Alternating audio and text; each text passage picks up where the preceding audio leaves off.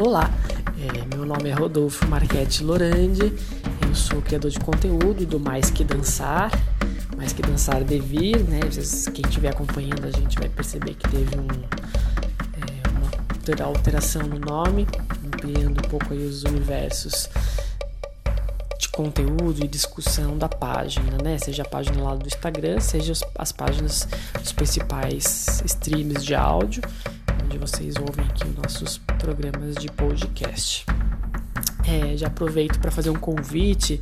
No link de descrição da bio tem lá o nosso grupo de WhatsApp, onde você pode acessar para estar tá recebendo tudo que a gente tem de conteúdo, de pesquisas, é, de produção relacionado à dança, às danças de salão, danças de parceria, mas também toda a ecologia aí do que significa dançar com outras pessoas. Então é, acompanhe lá para receber e em breve eu vou estar tá divulgando lá sobre o nosso grupo de estudos, onde a gente vai estar tá escolhendo aí uma primeira obra, um primeiro livro e vai ler juntos, juntas, juntos e enfim relacionar e discutir sobre é, dançar com outra pessoa no contexto dessa leitura.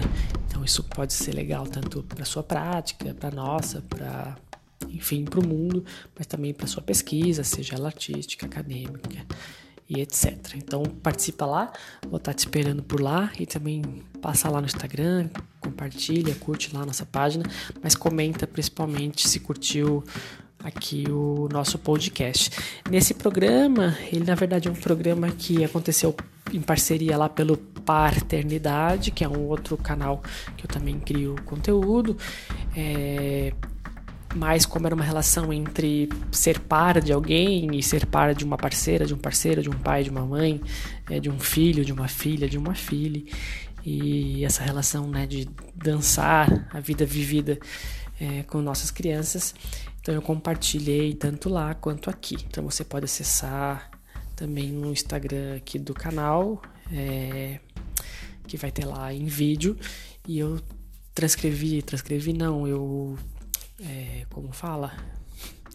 Perdi a palavra, eu converti, converti para áudio para compartilhar aqui pelo, pelo canal de podcast. Então peço desculpa alguma coisa com qualidade de áudio, foi uma videoconferência, mas com certeza dá para aproveitar aí uma conversa bem legal, certo? Vejo vocês na sequência. Eu sou instrutor do projeto de extensão da Universidade de Blumenau de Dança de Salão Contemporâneo. A gente está promovendo esse encontro é, hoje para falar sobre maternidades e paternidades no plural e quais atravessamentos as danças é, possuem ou quais atravessamentos da dança é, podem ser levados para a maternidade também. Como é que a gente consegue é, perceber esse campo, esse entrelaçamento entre esses lugares? É, eu sou um homem branco, meu rosto é oval, eu uso um óculos quadrado preto, meu cabelo é cacheado, é, dividido de um lado, é, e ele tem comprimento até minha sobrancelha. Eu estou usando uma camisa preta com a gola redonda e atrás do meu fundo é totalmente branco. É, vou passar a palavra agora para o Rodolfo, Obrigado, Abel. Minha câmera está estourando um pouquinho, mas daqui a pouco eu afasto a luz. É, bom, bom, boa noite né, para todo mundo. Eu sou Rodolfo Lorandi. É, é, um, é, um, prazer estar nessa roda com pessoas que eu amo de paixão e quem está chegando aí também, quem estiver ouvindo também. Eu sou Rodolfo, eu estou de óculos preto, sou branco, estou usando uma touca preta na cabeça, tem uma parede verde algumas racamas penduradas atrás de mim e um sofá com algumas almofadas. É... Bom, eu inicialmente tinha muito a vontade né, de atravessar a discussão entre materno-paternidades ou paterno-maternidades e danças, porque é um fim, são universos muito ricos, assim, então surgiu essa ideia de estar tá misturando um pouquinho, né, pessoas que trabalham, pesquisam é, a dança, seja ela, enfim, das suas diversas é, manifestações e pesquisas e enfim, tem artes educadores, tem gente que aqui que pratica, tem gente que dá aula, tem a Nicole que é médica familiar, tem, enfim, várias perspectivas, mas acho que na apresentação de vocês, vocês podem se sentir à vontade de falar um pouquinho da onde que vocês, é, enfim, trazem os atravessamentos e as falas de vocês. Eu sou professor da Teoria e Prática de Dança de Salão e Dança e Educação Inclusiva, da FURB, que é da onde eu tive maior contato né, com o Abner, com o Marco, que também está aí presente. O Marco está aqui? Que é o coordenador do curso. Eu na, na conta dele, Rodolfo, para poder gravar. Tá. É, enfim, e esse projeto né, do Discussão Contemporânea na Dança de Salão é coordenado pelo Abner.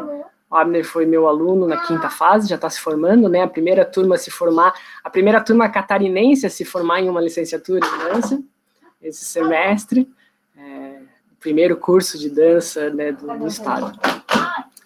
É, bom, eu queria o conteúdo para uma página que chama Paternidade e a outra que chama Mais que Dança de Salão, e as duas se misturam com o fato de eu estar aí há um ano experimentando esse lugar de paternidade, de, enfim, família, e dentro dos atravessamentos todos surge essa coisa do que, que é ser par, de um fim, de uma mulher, de um homem, de um filho, de uma filha, de um filho.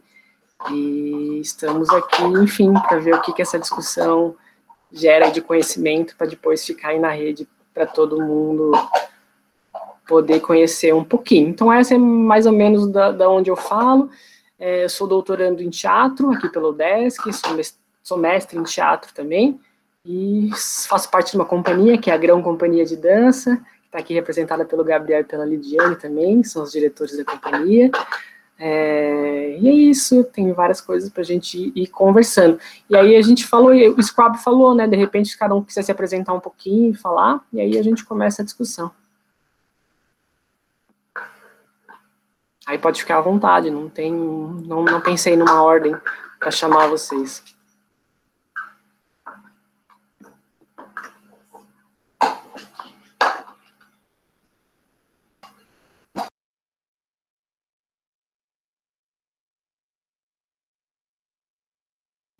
Então eu vou chamar a Fábio. Vai, Fábio.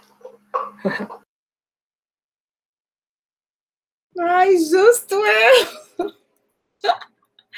Tudo bem, vamos lá. Eu sou a Fabi Chagas. Um, meu cabelo é pintado de loiro, minha raiz é preta. Uh, tô com um brinco comprido, branco e dourado brilhante. uh, que mais? Estou com batom vermelho, tenho um piercing no septo. Uh, estou no meu escritório, então estou aqui balançando de um lado para o outro na minha cadeira giratória. Atrás de mim tem uma parede branca e em cima tem um armário. E embaixo tem um sofá. E, bom, tenho, tenho vivências nas danças de salão aproximadamente 17 anos tenho uma filha de 12 anos. Uh, abdiquei muitas coisas uh, em prol do trabalho e essas questões me pegam um pouco, mas procurei sempre me colocar à frente primeiro como mulher, depois como mãe. Então, acho que eu posso discorrer mais depois que vocês se apresentarem, já que o Rodolfo me colocou assim de primeira, então não sei muito o que falar. Mas é isso. Aí, boa noite a todas, todos, todes.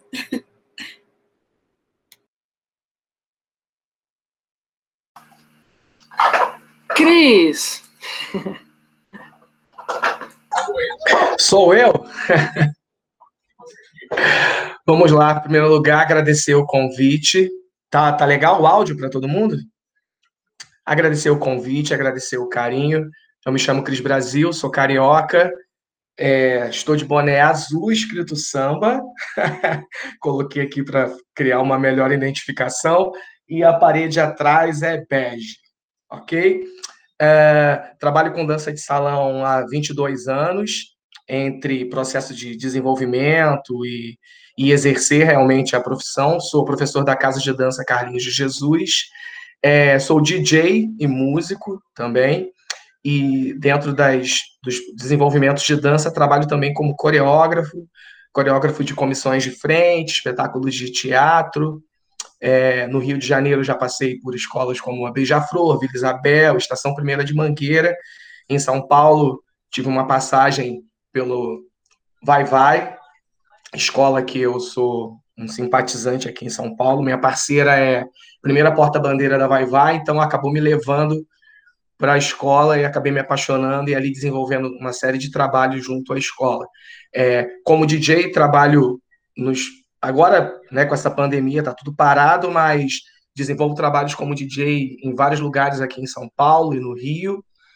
E sou pai de três crianças, três anjos é, maravilhosos que mudaram a minha vida, fizeram toda a diferença no meu processo de trabalho. Se hoje eu estou, por exemplo, morando em São Paulo, foi graças ao nascimento da minha primeira filha, da Ananda, que ali impulsionou é, para uma mudança de ares, uma mudança de perspectiva de trabalho, e a partir dali estou em São Paulo há sete anos. É, fico muito honrado de estar participando desse encontro para falar de um assunto tão importante. Eu acho que é, dentro de desse processo de ser pai, ser mãe, existem uma série de fatores envolvidos e principalmente para os profissionais da cultura, né, para quem trabalha com cultura, para quem trabalha com arte, com certeza é um objeto de estudo. Precisa realmente ser um campo muito estudado e abordado, porque só a gente sabe o quanto é desafiador, né, ser pai e ser um profissional da arte. Acho que é isso. Ah, e agradecer a indicação e o carinho da minha irmã, Tatiana Sinelli, que está aqui, que eu amo muito. Tenho muito respeito a essa profissional. Valeu, Cris. Nicole, você está do ladinho do Cris.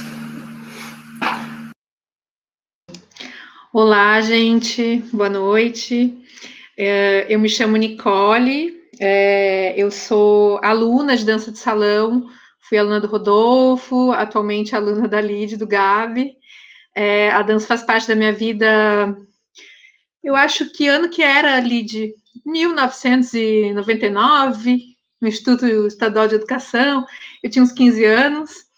Uh, e não, não sou profissional da dança, sou aluna, né? Mas sou médica de família e essa discussão de, de família faz parte da minha vida já há alguns anos, né? Faz 10 anos que eu atuo nessa área, mas claro, depois que a Helena nasceu, minha filha, né, há quatro, quatro anos, quase cinco, é, essa discussão se tornou cada vez mais real e importante para mim, né?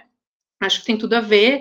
Uh, medicina de família, dança de salão, parceria, é, uh, consentimento, né? Duas pessoas conversando de igual para igual, né? Uh, tanto na medicina, quanto na, na, dança, quanto na maternidade, acho super importante. Estou bem interessada em escutar vocês. Vou, vou, tentar contribuir, né? Mas estou bem, bem agradecida pelo convite de poder participar e, e escutar vocês. Obrigada. Gabi, Lid, vocês estão pertinho da Nicole aqui na imagem. Oi, gente, tudo bem? Bom, meu nome é Lidiane, me apresento aqui primeiro, depois passo a, passo a bola para o Gabi. É, não está dando muito de ver, mas tem uns cabelos longos, dá de fazer até uma máscara, dá de fazer penteados. a gente tem atrás da gente uma parede roxa com alguns instrumentos musicais, né, que é uma paixão da família também. É, nós somos eu vou falar primeiro por mim, depois o Gabi repete. é, mas eu sou mãe da, do Arthur, de 17 anos. Estou é, falando 17 porque já é daqui a pouquinho, então já está praticamente feito. e da Bela e da Luna, que tem 4 anos e meio. É, eu trabalho com a dança, ou estou imersa nela, né? Ela faz parte da minha vida há muitos anos, né? Talvez uns 27 anos por aí. É, E para mim, acho que há talvez uns 17 desses 27 com as danças de parceria, né? E as danças de parceria, elas falam, acho que assim como a Nicole trouxe agora, né? É, elas estão elas estão em tudo, né? Ela não não está só nessa referência técnica, né? Mas está na referência do como eu recebo, né? Do como eu acolho, do como eu entrego é, nas minhas relações e, e, isso faz muito sentido, né? Dentro da, da minha prática diária como como mãe, como cidadã, como né, mediadora de qualquer experiência, né? Então, é, tô muito, me sinto muito honrada também por ter sido convidada para essa para essa conversa, muito agradecida. É, Rodolfo, parceiro de muitos anos também, é, e tantas pessoas tão maravilhosas que estão aqui, né, que a gente admira muito. Então, só muito obrigada. Também estou muito feliz de poder ouvir né, a experiência de cada pessoa aqui e a gente poder né, compartilhar e, enfim, tecer né, um pouquinho a respeito desse assunto tão especial. Olá, pessoal. Eu sou o Gabriel, falo aqui também da mesma janelinha da LID. E, bom, sou barbudo, tenho meus cabelos compridos também, para amarrar no cabelo da LID, de vez em quando, mas agora estou, né, tá amarrado aí com coque. E, bom, também trabalho com a dança de salão, né, com a dança, vão fazer 18 anos. É, junto com a dança, a gente desenvolve a música, né? Também trabalho com música também, junto com a educação somática. E sou pai da Bela e da Luna, né? Das gêmeas, quase cinco anos. Sou padrasto do Arthur também, desde os cinco anos, dos cinco para seis anos, né? Que ali já, já viemos juntos aí nesse, nessa parceria e moradia, né? Como casal mas trabalhando junto, o Arthur sempre foi filho da, da escola toda, né? Ele sempre acompanhou, a gente sempre acompanhou ele desde, desde o seu nascimento. É... Filho da tribo. filho de todos, é. Então é isso. É... Bom, também é um prazer estar com vocês aqui, né? Dividir essa conversa com várias pessoas que a gente também já conhece, já trocou bastante ideia, bastante tempo, né? a gente desenvolve também com a Grão, com o Rodolfo, com a Lídia há muito tempo, né? E, enfim, espero que possamos também, daqui a pouco, poder conversar presencialmente também, né? Sobre essas questões, as questões relacionais, né? Por, por qualquer parte, é, não só virtual, né? Nossa relação, essa relação computador, que também é meio, é meio esquisita ainda para mim. Mas é isso. Beijo para vocês. Obrigado, gente. Diana, tá por aí, Di? Olá. Deixa eu me ver aqui. Prazer, pessoal. Sou Diana Sofia. Sou uma mulher de cabelos cacheados, pele parda. Estou usando uma roupa como se fosse uma bata bem colorida e atrás de mim tem uma parede branca de madeira. Eu sou professora de educação física, já trabalho com dança há mais de 10 anos e atuo dentro da dança como aluna há mais de 20 anos. E estou agora sendo mãe de primeira viagem na, no quarto mês de gestação então, eu vim aqui como a mais inexperiente de todas e todos, e acredito que eu possa contribuir com muitas dúvidas, muitas perguntas, para poder vocês me explicarem um pouquinho e aliviar um pouquinho desse medo que dá na gente quando está nesses nove meses de espera. Obrigado, Di. Tati, Eu já estou emocionada antes de falar, gente. Então, eu já vou avisar desde já que eu vou chorar em algum momento, tá? Quem me conhece sabe que isso também é, é normal e é, é de emoção mesmo. Bom, eu sou Tatiana Zinelli, sou de Curitiba, uma mulher que chora muito, muito, muito, por muitos motivos, hoje só por emoção.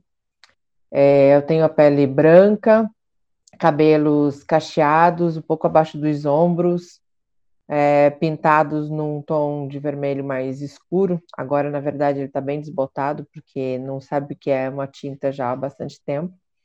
Eu estou maquiada com um batom é, um pouco mais escuro do que o natural dos meus lábios, meu, uh, um óculos com aros pretos, fone de ouvido é, branco, estou com uma blusa tipo regata verde escura, os brincos verdes também. Atrás de mim tem bastante informação, tem quadros, tem livros, uma prateleira, televisão, bastante, está bastante poluído, vamos dizer assim, de muitas informações.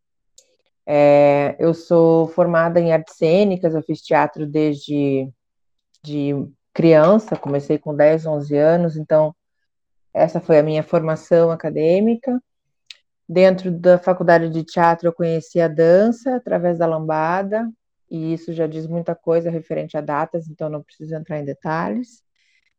É, hoje eu sou professora de dança de salão, sou proprietária de uma escola de dança aqui em Curitiba. Eu tenho uma especialização em fundamentos estéticos para arte e educação, que eu fiz inclusive durante gestação, nascimento do meu primeiro filho, então foi muito legal essa pós.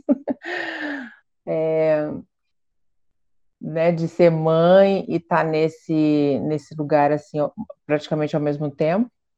E depois eu fiz outra especialização em dança de salão, teoria e técnica, e hoje eu sou mestranda do primeiro mestrado profissional em artes aqui em Curitiba. Inclusive, é, eu deveria estar agora fazendo a minha dissertação, porque eu estou em cima do meu prazo para entregá-la, mas estar aqui com vocês podem ter certeza que é bastante tão importante quanto. Hoje é minha prioridade. É um prazer estar aqui falando de algo que me é tão caro, não tenho certeza que não é só para mim, né? É, mas estou muito feliz e muito emocionada de estar do lado de pessoas que são importantes para mim, como profissional, como mãe, no meu processo de existência, principalmente num período como agora, né? Onde a gente pode estar, tá, que bom, dividindo esse momento aqui, mesmo que de forma virtual, para poder dar um, um quentinho no coração. Obrigado, Tati. Bárbara, acho que falta você. Oi, eu comecei despretensiosamente, não vai ser tudo bem, aí eu comecei a pensar na trajetória, aí eu já comecei a ficar emocionada, mas tá tudo bem, tá? É, eu sou Bárbara Rodrigues, eu sou uma mulher é, branca, de pele bem clara, cabelos cacheados com luzes, é, com mechas douradas. Eles, o meu cabelo está todo para um lado só. É, na, atrás de mim tem uma parede com quatro listras vermelhas, duas mais largas e duas mais estreitas. Estou com uma blusa de alça, de duas alças preta e um colarzinho com a correntinha com um barbante vinho e o pingente é um livrinho, assim, uma capa de couro. Ainda bem que eu não passei maquiagem, porque eu já comecei a chorar, então eu tô sem maquiagem, com a, com, com a pele mais limpa. Bom, eu sou profissional das danças de salão há 14 anos, e eu comecei a pensar aqui, por isso eu comecei a ficar emocionada, né? Eu sou mãe é, biológica do Cauã, que fez, tem três anos, quase vai fazer quatro anos agora, três Eu sou péssima com meses, três anos e alguns meses, seis meses, sete meses, sei lá. Mas é, a minha relação com dança e maternidade vem muito antes do Cauã, por isso que eu não a chorar. Acho que eu tô com saudade dele. Desculpa, gente. É, com o Diogo, que é filho do Diego, que é meu ex-parceiro de, de vida e, e profissão. E o Diogo tem 17 anos agora, inclusive ele foi amiguinho do Arthur, assim, a gente dividiu bons momentos, eu já fiquei na casa da, do Gabi e da Lid com eles, enfim. E eles bem pequenininhos, quando eu penso assim, 17 anos, caramba. E, e, eu acho que eu acabei ficando bem conhecida nesse ambiente da dança de salão como uma mãe, na verdade, né? E as pessoas nem sabiam que eu não era mãe do Diogo. Ele ia com a gente bastante nos eventos, dançava junto, né? Tem algumas apresentações e tal. Então, eu aqui pensando, é, a minha, toda a minha profissão, porque eu, o Diogo veio morar com a gente muito logo que a gente começou a trabalhar junto. Então, todo o meu trabalho, ele foi é, atravessado pela presença do Diogo, que foi meu companheiríssimo, assim, né, de vida de, e tudo. E aí, depois disso, com a gravidez também me trouxe outras questões, que é a mudança do corpo para o meu trabalho, que era muito direcionado à performance, show e tudo mais, então, estética, né? Então, tem toda uma, uma construção ali complicada de lidar com isso, apesar de eu ter conseguido, apesar de eu ter conseguido trabalhar dando aulas e tal, em eventos até, até quase o, o Cauã nascer, mas fecham-se alguns caminhos e aí a gente percebe a restrição, né, que, que, de algumas escolhas que a gente faz, enfim. E depois, com uma criança pequena, e lidar com isso, e eu trabalho, e a amamentação, e levar junto, e né, o Diogo veio morar com a gente, tinha cinco anos, era um pouquinho mais fácil de levar, assim, né? É... Ah, acho que é isso. eu sei, tá bom. Gente, eu vou falar agora sobre os tempos. É, eu não sei se já deu para perceber, mas é uma das coisas que, que eu priorizo, que é importante, é que a gente faça a própria gestão dos tempos. Então, a gente não vai ficar gestando os tempos. E como a ideia aqui é priorizar essa sensibilidade, porque a gente acredita que a sensibilidade está nesse lugar de ativismo também, né? Ser sensível é contra várias coisas que são impostas para a gente socialmente, assim. Então a gente vai fazer a autogestão dos tempos, até porque a gente sabe a carga sensível do que é cada fala que a gente está tendo. Então, é, cortar os tempos seria um, um pecado nesse, nesse lugar aqui. Então, o Rodolfo vai começar com algumas perguntas, algumas proposições, mas é para ser algo dinâmico, assim, autogestado, tá? E claro, é, trazendo dúvidas, trazendo inquietações, trazendo é, felicidades, enfim, é um lugar de, de é, essa construção de saberes, assim, porque realmente, que a Tati falou, é algo muito caro até para dança de salão esse diálogo. E eu acho que é um, é um momento, um movimento importante de a gente colocar isso em discussão e registrar essa discussão, né? Então, eu acho que é, que é isso, assim, então não se preocupem em, em estar disponível para se, se, sentir sensível e acho que a gente também vai estar nesse lugar de acolhimento, assim, na conversa, né? É uma conversa que é sensível, então os tempos também são autogestados. É isso, e a ideia é que seja fluido também, é, tem mais pessoas participando que foram entrando pelo link, né, de convite, então sintam-se à vontade quando quiser abrir o microfone e falar, se sentir, se se sentir melhor, avisando ali no chat, ah, posso falar, fique à vontade, aí a gente vai gerindo isso, né, que às vezes, é, né, dependendo de cada um se, se sentir à vontade ou não para entrar direto com áudio, ou fala ali no chat, a gente vai entrando, e aí quando vocês forem falando, sintam-se à vontade também para se apresentar, como vai ser gravado em podcast, é, tem um pouco esse lugar, e também quando vai vindo um pouco da perspectiva do lugar de fala de cada uma, de cada um, vai vindo temas, né? Então tem vários temas que já pipocaram aí para gente falar, assim, eu não sei se o Abner me incumbiu de provocar com alguma coisa, eu posso provocar, mas eu não sei se alguém sente alguma emergência, emergência, emergência já da fala de alguém, assim, quiser trazer alguma coisa.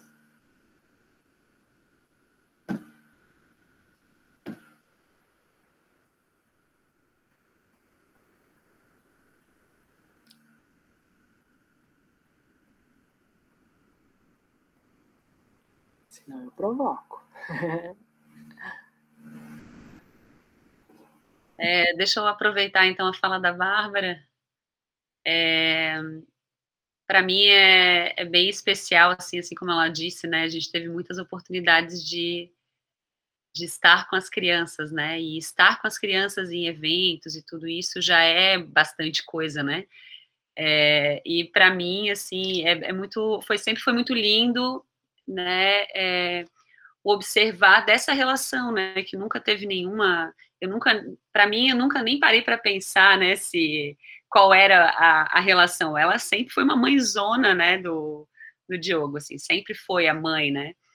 E, e para mim isso é esse, esse lugar é, é um lugar que fala muito sobre essa dança da maternidade, né? Que é o que é o como a gente como a gente acolhe, né, a pessoa que está que, que tá com a gente, né? O como que a gente é como que a gente percebe e respeita, né, o, o momento, a, a, é, as reflexões, né, a importância de estar tá, de estar tá do lado, né? Eu acho que a eu acho que para mim assim o, o, às vezes o mais desafiador né de da maternidade é, é a gente e assim como eu também sinto um desafio na dança né é a gente se encontrar com a nossa filha o nosso filho nosso filho e falar e, e, e realmente perceber o que que o que está passando não a partir do que está na nossa cabeça não a partir do que a gente deseja mas a partir do que está rolando ali mesmo, né? É, porque a gente, é, a gente para ser, para maternar, né? A gente tem que se embalar também, né? A gente precisa, né? Se, se observar, se sentir, se entender e dar esse espaço, né? Para para poder receber, né? Efetivamente e afetivamente o que está vindo, né? Dessa dessa outra pessoa. Então essa semelhança, né? é, sempre foi muito linda, assim. É, quando, quando todas as memórias que eu tenho da Bárbara, é, então já que eu estou trazendo esse gancho a partir da fala dela, é, é, de, é de muita alegria e espontaneidade, assim, mas de ao mesmo tempo de uma seriedade incrível em relação às coisas, né? Então, assim, era aquela coisa de que estava no, de que estava aqui no sério, mas que já, fum, já né, a espontaneidade já tomava conta e aí de repente já estava todo mundo no embalo ali. Então acho que essa essa mistura, né, e essa permissão de se ser o que é em qualquer lugar, né, e, e, e ser essa pessoa em todos os lugares, eu acho que também fala muito sobre sobre quem somos nós, né, nesse nesse espaço né, de, de maternidade, assim, né, e eu, e eu sinto, assim, eu, eu, eu sempre me senti muito mãe de todo mundo, tem essa, essa coisa, assim, comigo, que eu carrego desde que eu sou criança, assim, né, que todo mundo meio que sempre vinha para debaixo da minha asa e eu estava ali sempre, sempre senti isso, né, e eu percebo que, e eu tenho muitas pessoas na minha convivência, né, de que tem muita vontade de ser mãe, não puderam ser mães, acham que não são mães e para mim elas são super mães. Não sei se dá de entender essa brincadeira, mas né, e, e essa e essa referência ela é, ela é bem especial para mim, então também só resolvi levantar um pouco essa bola do, do dessa diferença que não existe, né, entre a entre as, as relações que a gente vive, né? Acho que a gente é uma pessoa só que está o tempo inteiro em relação com muitas coisas, né? Então, é, eu não tenho eu não tenho como é, separar, né? ah, essa é a minha vida da profissão, essa é a minha vida da mãe. Então, eu, eu desde, desde que eu sou mãe, e a minha, e a minha vida profissional toda foi sendo mãe, é, que as, os primeiros anos né, que eu coloquei ali de imersão da dança, eu era estudante de dança, né? Mas, assim, a, esses anos em que eu sou, esses anos que eu sou mãe, né, elas são, eles foram totalmente atravessados, assim, com a Bárbara, pela maternidade, né? E eu nunca, nunca pude ser é, ou pude imaginar que essas coisas fossem separadas porque não, não tinha como ser, sabe? Então, só talvez talvez levantar um pouco nesse, desse assunto, né? Enfim. Não sei se tu quer continuar. Não estou pensando ainda. Tá pensando ainda.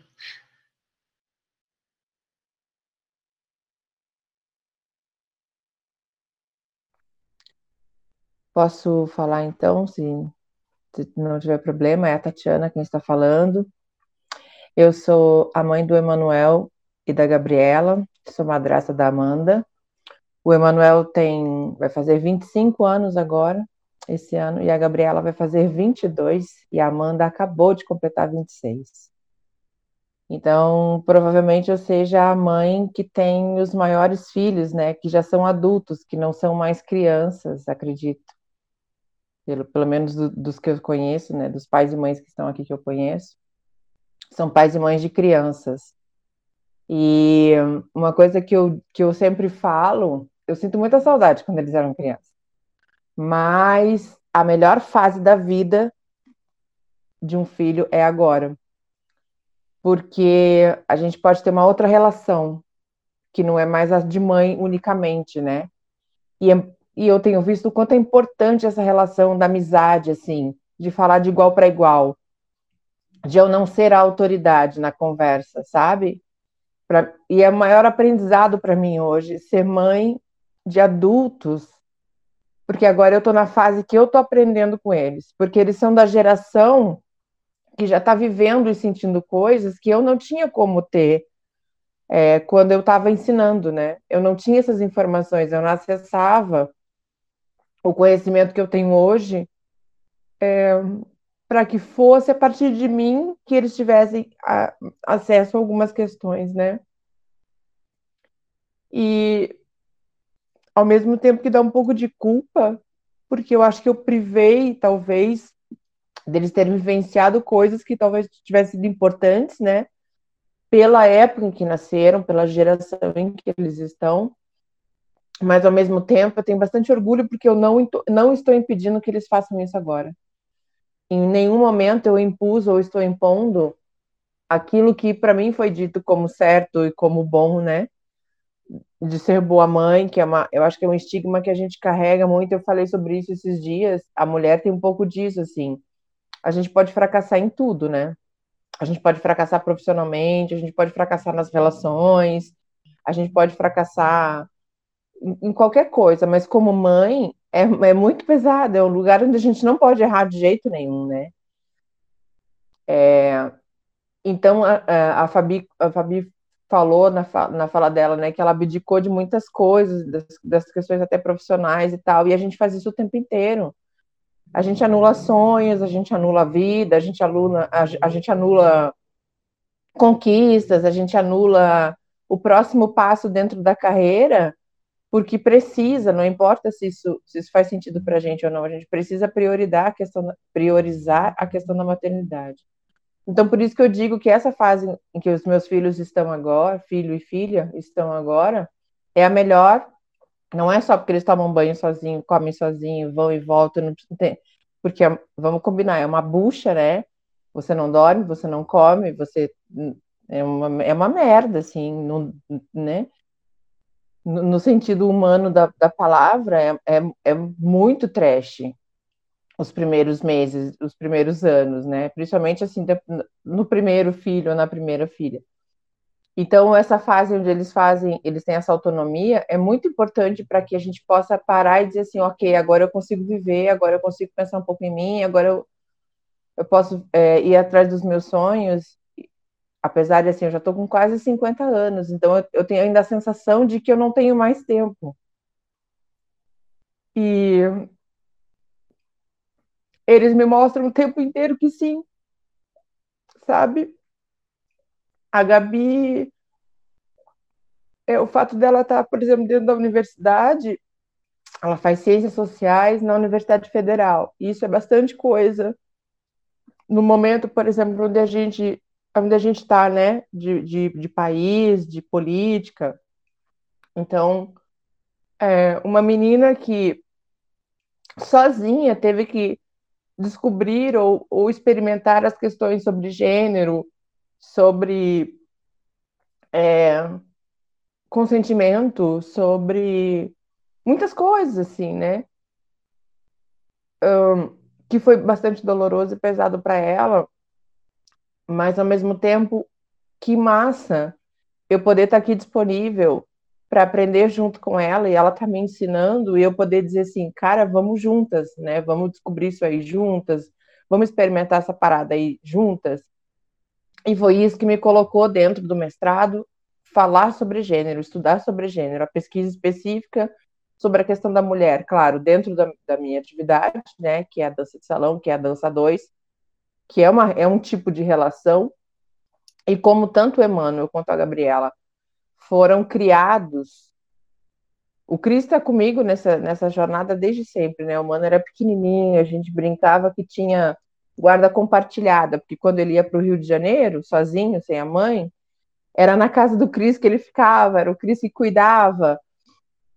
Então, é, e é muito legal isso, assim, né? Porque a Lidy falou e a, e a Bárbara falaram que as, as vivências profissionais não, nunca estiveram descoladas da questão da maternidade, esses filhos já vêm junto, e eles, eles também, coitados, não têm muita escolha, né? Eles não têm, eles só vão no fluxo da parada, assim.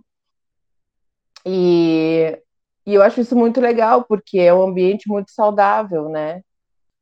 Claro que não 100%, mas eu sentia muito isso, assim, que até hoje, assim, quando eles saem, eles saem com a galera. Não sai, né? Agora a gente não sai, mas quando a gente saía, quando eles estavam saindo, eu sempre sabia aonde eles estavam e com quem eles estavam, que era sempre com a galera da dança, na casa de alguém da dança, ou no baile de alguém que está promovendo. Então, isso também é muito, muito legal, assim, mas é,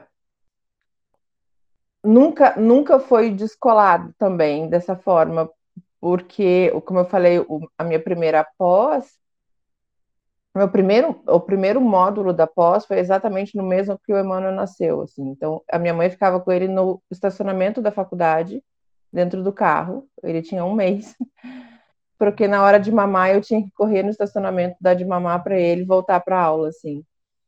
E isso foi no primeiro mês do mestrado que do, do da pós que, que durou dois anos, então os dois primeiros anos do Emmanuel, todos os meses, durante uma semana, eu ficava dentro da sala e ele no estacionamento, porque ele mamou até os três anos e meio. Ainda para me ajudar, ele mamou muito.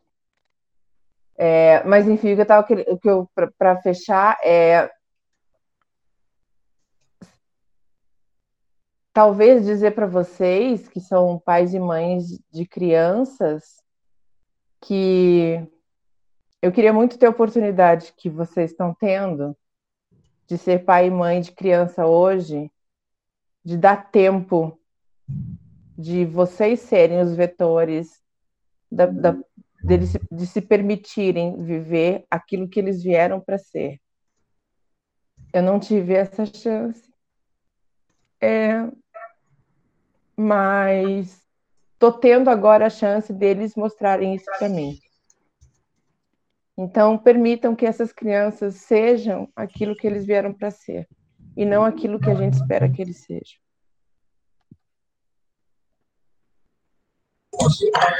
Opa, com licença, Cris Brasil, posso falar?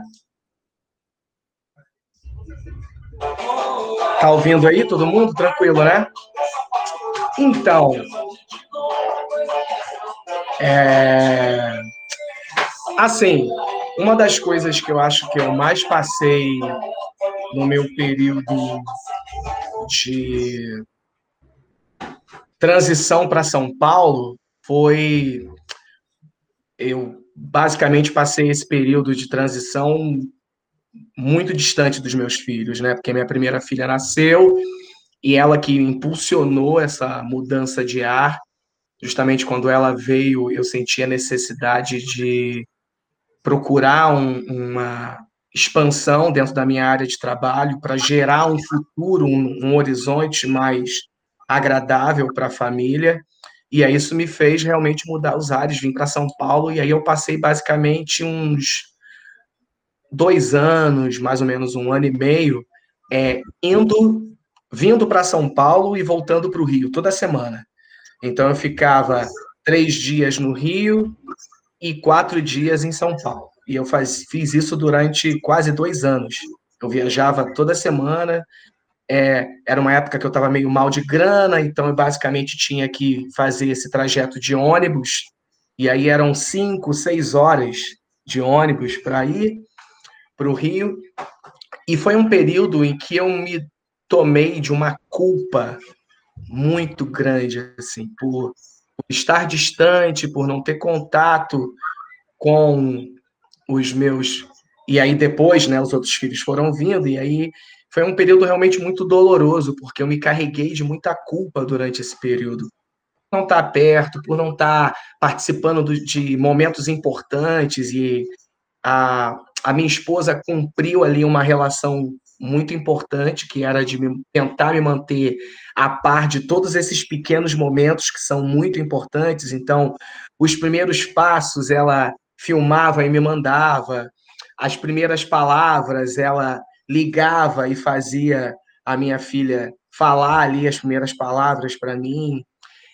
E foi um período muito traumático. Primeiro, segundo ano em São Paulo, eu basicamente passei me culpando, assim, me sentindo a pessoa mais horrível do mundo, me sentindo o pai mais.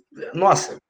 E, e, e uma das coisas que eu percebi depois de um tempo, com a vinda dos outros filhos, é que a gente, de uma forma muito natural, e isso é quase que uma unanimidade, a gente se sente muito culpado durante muito tempo por coisas que a gente deixa de fazer, por coisas que a gente gostaria de estar fazendo, por coisas que a gente às vezes não consegue atingir por conta da nossa profissão.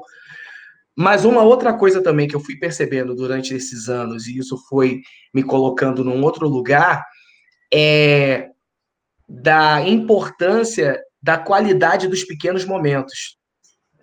E isso é uma coisa que eu sinto que é uma constante entre os profissionais da arte de uma forma geral, né? Falando não só dos profissionais de dança, mas dos profissionais de música, dos profissionais de teatro. É... Lógico que não é uma, uma máxima, toda, todo setor possui né, o seu lado bom e o seu lado negativo, mas já é comprovado cientificamente quanto o teatro, a música e a dança possuem situações que fazem dessas profissões profissões muito dotadas de amor, de cooperativismo, de coletividade, de integração. E aí eu acho que muito disso a gente acaba levando para esse momento de relação com os filhos. Por mais que às vezes ali eu acabe tendo poucos momentos, né, é, com os meus filhos, que eu acabe tendo poucos momentos ali com, com a minha família, de uma certa forma, esses pequenos momentos são dotados de muito amor, de muita entrega, de muita força, de, muito, de, de muita parceria. E, e aí a gente consegue perceber, às vezes, que não adianta você estar tá ali 24 horas por dia grudado no, no, no seio da sua família e não ter qualidade de relação né? É, eu lembro de situações assim muito impactantes, né? É, eu lembro que foi muito difícil nesse na, gravi, na no período da Ananda, que é a minha primeira filha. Eu lembro que foi uma luta muito grande para eu conseguir trazer ela um final de semana para ficar comigo em São Paulo, porque a minha esposa, nossa, ah, você não vai cuidar direito, ela vai ficar distante de mim. E como é que vai ser isso? Como é que vai ser essa relação? E eu lembro que foi uma luta para eu conseguir trazer ela para passar um final de semana comigo em São Paulo. E esse final de semana eu consegui, acabou virando duas semanas. isso quase isso quase deu separação na época, porque foi meio que proposital, assim. Eu tive a chance de trazer ela um final de semana e eu falei, não, eu vou tentar estender um pouquinho, porque era muita falta que eu sentia dela. E aí eu lembro que foram, foi uma semana e meia, duas semanas, em que a Ananda é, esteve presente comigo em todos os lugares que eu ia. Então, ela estava presente nas aulas, ela estava presente nos bailes em que eu estava tocando. Teve até um baile, olhando aqui agora, eu lembro que aqui em São Paulo teve até um baile que a Bárbara estava presente. Não sei se ela vai lembrar, acho que não. E a Ananda ficava ali meio que de lado ali, né? Eu tocando, eu fazendo o som do, da pista e ela ali. Aí eu levava tapetinho, levava a bolsa com o lanchinho dela, as coisas que ela gostava de comer, a toalhinha dela tudo dentro da bolsinha dela ali no canto. E aí eu lembro que uma vez uma uma, uma frequentadora do baile parou na cabine de som, virou para mim e falou assim: "Essa é sua filha?" Eu falei: "É". Ela falou assim: "Cadê a mãe dela?" Aí eu falei: "A mãe dela tá no Rio, porque minha, nós somos do Rio, minha esposa é do Rio, eu tô trabalhando em São Paulo, então ela tá aqui comigo". E aí eu lembro que a mulher me olhou com um olhar de crítica e, e, e, e um olhar de peso tão grande é, pela Ananda estar comigo ali naquele baile, era, é, devia ser mais ou menos umas 11 horas da noite, o baile devia ir até meia-noite e tal, e ela me olhou com um peso muito grande, né, de, nossa, como é que você traz uma criança para o baile, a criança tá aí nesse tapetinho, jogada do lado da cabine de DJ, e nem tava, ela tava super... Mas eu lembro que aquilo pesou para mim, assim, eu me senti muito mal ali, de estar tá sendo aquele pai que estava levando a Ananda para o baile e tal. E aí eu lembro que uma amiga chegou e falou assim: é, não tem melhor lugar no mundo para Nanda estar tá do que do seu lado. Tá com você, tá aqui com você, tá com o pai dela, você tá brincando com ela, ela tá é, mexendo na mesa de som com você, você está dividindo as coisas com ela. Quando sair daqui, você vai chegar em casa, vai dar banho nela, vai colocar ela para dormir. Então, não não se sinta culpado nesse momento. Não tem melhor lugar para Nanda estar do que com você. E aí eu lembro que isso foi meio que um bálsamo para mim, assim, foi meio que um divisor de águas, porque eu vi que eu estava realmente da minha forma e da forma que eu consigo fazer da forma que a gente consegue fazer dentro da nossa profissão. Eu estava ali é, dividindo meu momento com a minha filha, me doando para ela, me entregando. Então, eu acho que essa, mesmo que seja pouca quando a gente olha, essa qualidade do que a gente consegue dividir com os nossos filhos dentro da nossa profissão é muito importante. E se tem uma coisa que eu vi durante todo o meu processo, durante toda a minha parceria com a Tati, foi essa entrega que você tem para os seus filhos quando você está com ele. Então, eu acho que a gente, dentro desse processo, precisa também, às vezes, dividir e diminuir um pouquinho dessa culpa que a gente sente, porque isso é o que a gente consegue apresentar nesse momento. Não tem jeito. O que a gente consegue apresentar é isso, é o que a gente consegue dividir. Então, vamos tentar transformar esse pouco em muito e diminuir um pouquinho essa culpa. Você é uma ótima mãe, tá? Tenha certeza disso. Seus filhos te adoram e foram muito bem criados. É isso. Queria sentir vontade de falar umas coisas, mas eu não sei se eu vou conseguir organizar muito bem a minha fala. Às vezes eu dou uma viajada, eu vou ver se eu consigo organizar. É, pegando o gancho ainda da Tati, é, existe uma, uma construção né, social, até isso que o Cris está colocando, é, de olhar com um olhar, talvez um olhar de julgamento, né? Cadê a mãe? Como o pai está cuidando? Ou, enfim, é, a sociedade ela colocou a mulher né, nessa caixinha de mãe, em primeiro lugar, e por isso que a minha primeira fala foi é, me coloquei como mulher primeiro e depois mãe. Porque, de fato, é, é indissociável ser mãe e ser mulher mas eu consegui, eu, eu procurei me colocar em, em, primeiro lugar, porque sabe o lance da máscara do, do avião? Primeiro você coloca em você e depois você coloca na outra pessoa, na criança, enfim, eu acho que é mais ou menos isso, assim. Então eu preciso estar bem para que eu consiga também construir alguma coisa ali, ensinar, ser referência, que seja. E daí me lembrou, assim, alguns estudos que eu estava fazendo. Eu sou muito ruim, assim, de lembrar a cronologia dos, das coisas, assim. Mas, se eu não me engano, lá nos anos 20, mais ou menos, quando uma mulher ia para o tribunal por, por, cometer algum tipo de crime, enfim, o juiz, ele perguntava, é, mas você é uma boa mãe? Não importa o que ela tivesse feito. A pergunta dele era, você é uma boa mãe? E perguntava para as testemunhas, ela é uma boa mãe? E a resposta, sendo positiva ou negativa, ia determinar ali a, o fim ou o recomeço daquela mulher. Então a sociedade ela colocou muito a gente nesse lugar durante muitos, muitos anos, como mãe em primeiro lugar. E daí ver como a Tati se sente culpada ali, é, essa construção, né? E aí a gente também tem que tentar pensar que a gente está reconstruindo, ressignificando e entendendo e aprendendo muitas coisas de uns tempos para cá e olha que legal, estamos abertas para, né?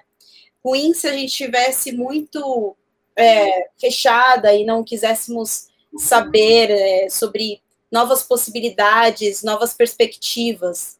Então, eu acho isso muito bonito. Na verdade, esse reconhecimento, Tati, de que talvez você pudesse ter feito diferente, mas você não fez. Só que você faz agora, e isso é muito bonito. Mostra que ser humano incrível que você é, e eu tenho certeza que a Gabi e o Mano têm muita, muito orgulho da mãe que eles, que eles têm, com certeza. E, e aí, falando, tentando falar rapidamente da minha, da minha trajetória como mãe, é, eu acho que os não sei, né, se eu tô numa curva aí, num lugar que não sei se é um senso muito comum, mas eu nunca nunca me coloquei nesse lugar assim de tipo, vou deixar de fazer alguma coisa, sabe? Apesar de ter abdicado coisas, eu também me coloquei nesse lugar. Então, eu tive uma gravidez de risco, eu fui para na UTI, eu fiquei internada por dois meses, é, tive uma depressão pós-parto, e entendi que se eu não reagisse ali, é, tive uma recomendação médica de ser internada numa clínica psiquiátrica, e decidi que eu, por mim mesma, que eu não iria ser internada. E é que eu tinha um bebê, né? E minha, minha filha nasceu prematura, só que eu precisava seguir a minha vida e a dança, ela estava na minha vida. Grávida, eu recebi uma proposta de, de fazer uma parceria e eu falei, cara, você tá maluco, tô grávida, como que, né? Você não tá percebendo? E aí ele falou, tudo bem, mas eu te espero. Eu falei, ah, beleza, fechou. E aí tive todas essas questões da gravidez, da, do nascimento dela prematuro, de depressão pós-parto, de ficar internada, enfim. Daí eu falei, numa crise muito deprê, assim, falei, preciso mudar. E foi quando eu lembrei que essa pessoa tinha, que é o Ricardo Lima, não sei se vocês conhecem, Rick Lima, enfim, é, ele, lembrei que ele tinha feito esse convite e liguei para ele, falei assim, aí, tá de pé ainda? Será que rola? Ele falou, demorou. E daí ele falou, só que é o seguinte, semana que vem já tem uma audição lá no Clube Latino, que é em São Paulo, para entrar na companhia. Eu falei, fechou. Só que eu tava com cesárea, meu, gente muito louca. E eu fui, maravilhosa, peguei minha filha e fomos. Ela muito pequenininha. É, eu fui para audição, enfim, passei na audição e tal. E dois meses depois eu estava no Baila Floripa. É, fiquei nessa época, acho que eu fiquei em segundo lugar no Baila Floripa, sem ensaiar, sem nada, não tinha figurino, peguei figurino emprestado na hora, falei, meu, vai que vai. E a, e a dança, ela, nesse momento, ela me ajudou muito a, a sair do lugar que eu estava. Em contrapartida, vem todas as questões, questões que a Bárbara trouxe à tona também, a questão do corpo, a questão do. Mas você não teve filho? Mas cadê a sua filha? E aí, é, quando eu falo que eu sou meio meio da pavirada, assim, né? Meio fora da curva, eu falava assim: bom, você tá vendo ela aqui? eu não trouxe, né? Então aqui ela não tá. Ela tá onde ela tem que estar. Tá. E eu simplesmente saí, porque sou essa pessoa muito educada. E, e aí eu fui lidando com as coisas assim, sabe? E eu acho que foi também uma defesa, mas foi muito instintivo. Quando é, somos ainda, temos um, uma um instinto animalesco, né? Eu acho que foi um instinto ali que, que me fez colocar nesse lugar, estar nesse lugar.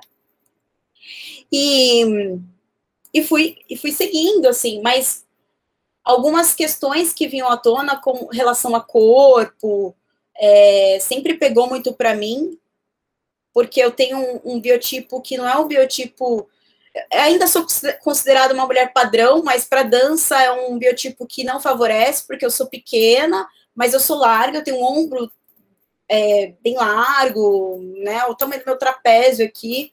Então eu não sou mion, apesar de ter 1,58m.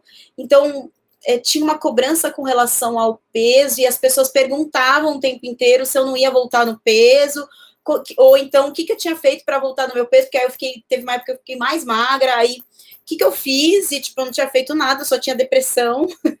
e, que, né, que, que eu vou responder? Eu tenho depressão, né? E, e, e, os olhares também de, mas. E eu levava minha filha em baile, eu já levei ela em bailes, eu levava ela para as aulas, eu levava ela para ensaio, e, e eu sempre fui assim, gente, dá licença. E eu saía e amamentar, e daqui a pouco eu voltava. Então, eu, eu, Fabi, sempre estive meio descolada de algumas coisas, sabe? Eu não estive nesse lugar assim do tipo, putz, o que, que eu vou fazer agora? Eu por mim mesma eu já tomava algumas ações, assim, algumas atitudes, mas eu entendo que isso acontece muito e é muito ruim para mãe, para mulher e para criança também, que eu acredito que ela somatiza tudo isso, né? Essa pressão de se encaixar, de se enquadrar em um lugar que que lugar é esse, né? Que que a gente está, que quem quis que estivesse, sabe assim? Eu sei a hora que eu tenho que amamentar, eu sei a hora que eu tenho que deixar ela em casa ou não deixar em casa e levar. Eu sei se o som tá alto ou se o som não tá alto. Eu sei, eu sou a mãe. E durante e, e até os, os tempos atuais, assim, quando eu vou numa festa de, de escola, gente, o jeito que eu tô aqui é o jeito que eu saio. E, e, aí é um acontecimento, assim, porque aí as professoras têm um baque, assim, porque eu sou nova, né? É, é, danço, né? Tem uns estereótipos aí que tem, que tem um peso dois, tipo, quem é essa pessoa? Será que ela consegue ser uma boa mãe? E aí eu tenho que ficar provando que sou boa mãe, que sou boa profissional, e que uma coisa não necessariamente tem a ver com outra, sabe? É, gente, eu falei muitas coisas, enfim. Senão eu vou ficar aqui divagando até amanhã, porque são muitas questões mesmo. Aí vai levantando as questões aí, eu vou falando também. Mas é isso. Só queria dizer que Tati, você é foda, Bárbara, você é foda. Cris, você arrasou também, é nóis. Acho que a gente. Não, é muito louco esse, esse ambiente, essa sociedade, né, tão tóxica assim, né, em relação a, a, a todas nós, né, é, o quanto que a gente sofre, assim, é muito, apesar de tu, de tu contar isso de uma forma, né, assim, tranquila, né, de, de a Fabi falar, assim, de uma maneira tranquila, assim, para mim vem como uma coisa muito complexa e pesada e agressiva, assim, né, porque é muito agressivo, né, essa é a forma com que as pessoas nos recebem, aquilo que elas nos impõem, né, e, e querendo ou não, o, a cada ambiente, né, é, eu, eu, tive bastante sorte porque o ambiente que eu estive sempre foi o, justo contrário, assim. Era o barrigão, era, né, ah, que delícia, vai dançar de barrigão, vai não sei o quê. Então, era sempre.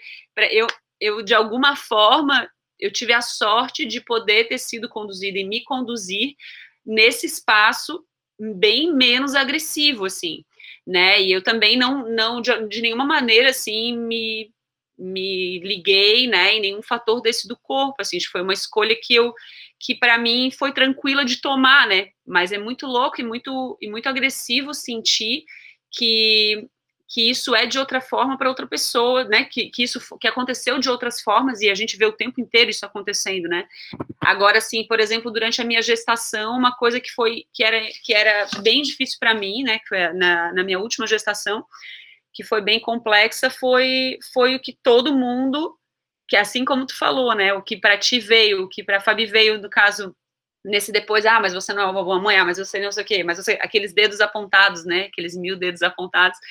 Para mim durante a gestação era aquela coisa de todo mundo querer controlar uma parada que não é controlável, sabe? Então assim, eu acho que a maternidade, uma coisa que é, é, é, é, a vida, né? É a vida, ela não é controlável. E é no momento em que a gente te, deseja controlar, a gente acaba com ela, né? Eu acho que aquilo que a Tati falou, é, de permitir a criança ser quem ela veio para ser, né? De ela, de ela poder ter a oportunidade de, de, de ir vivenciando as coisas também por conta própria e com, o nosso, com a nossa mediação e não com a nossa imposição, né?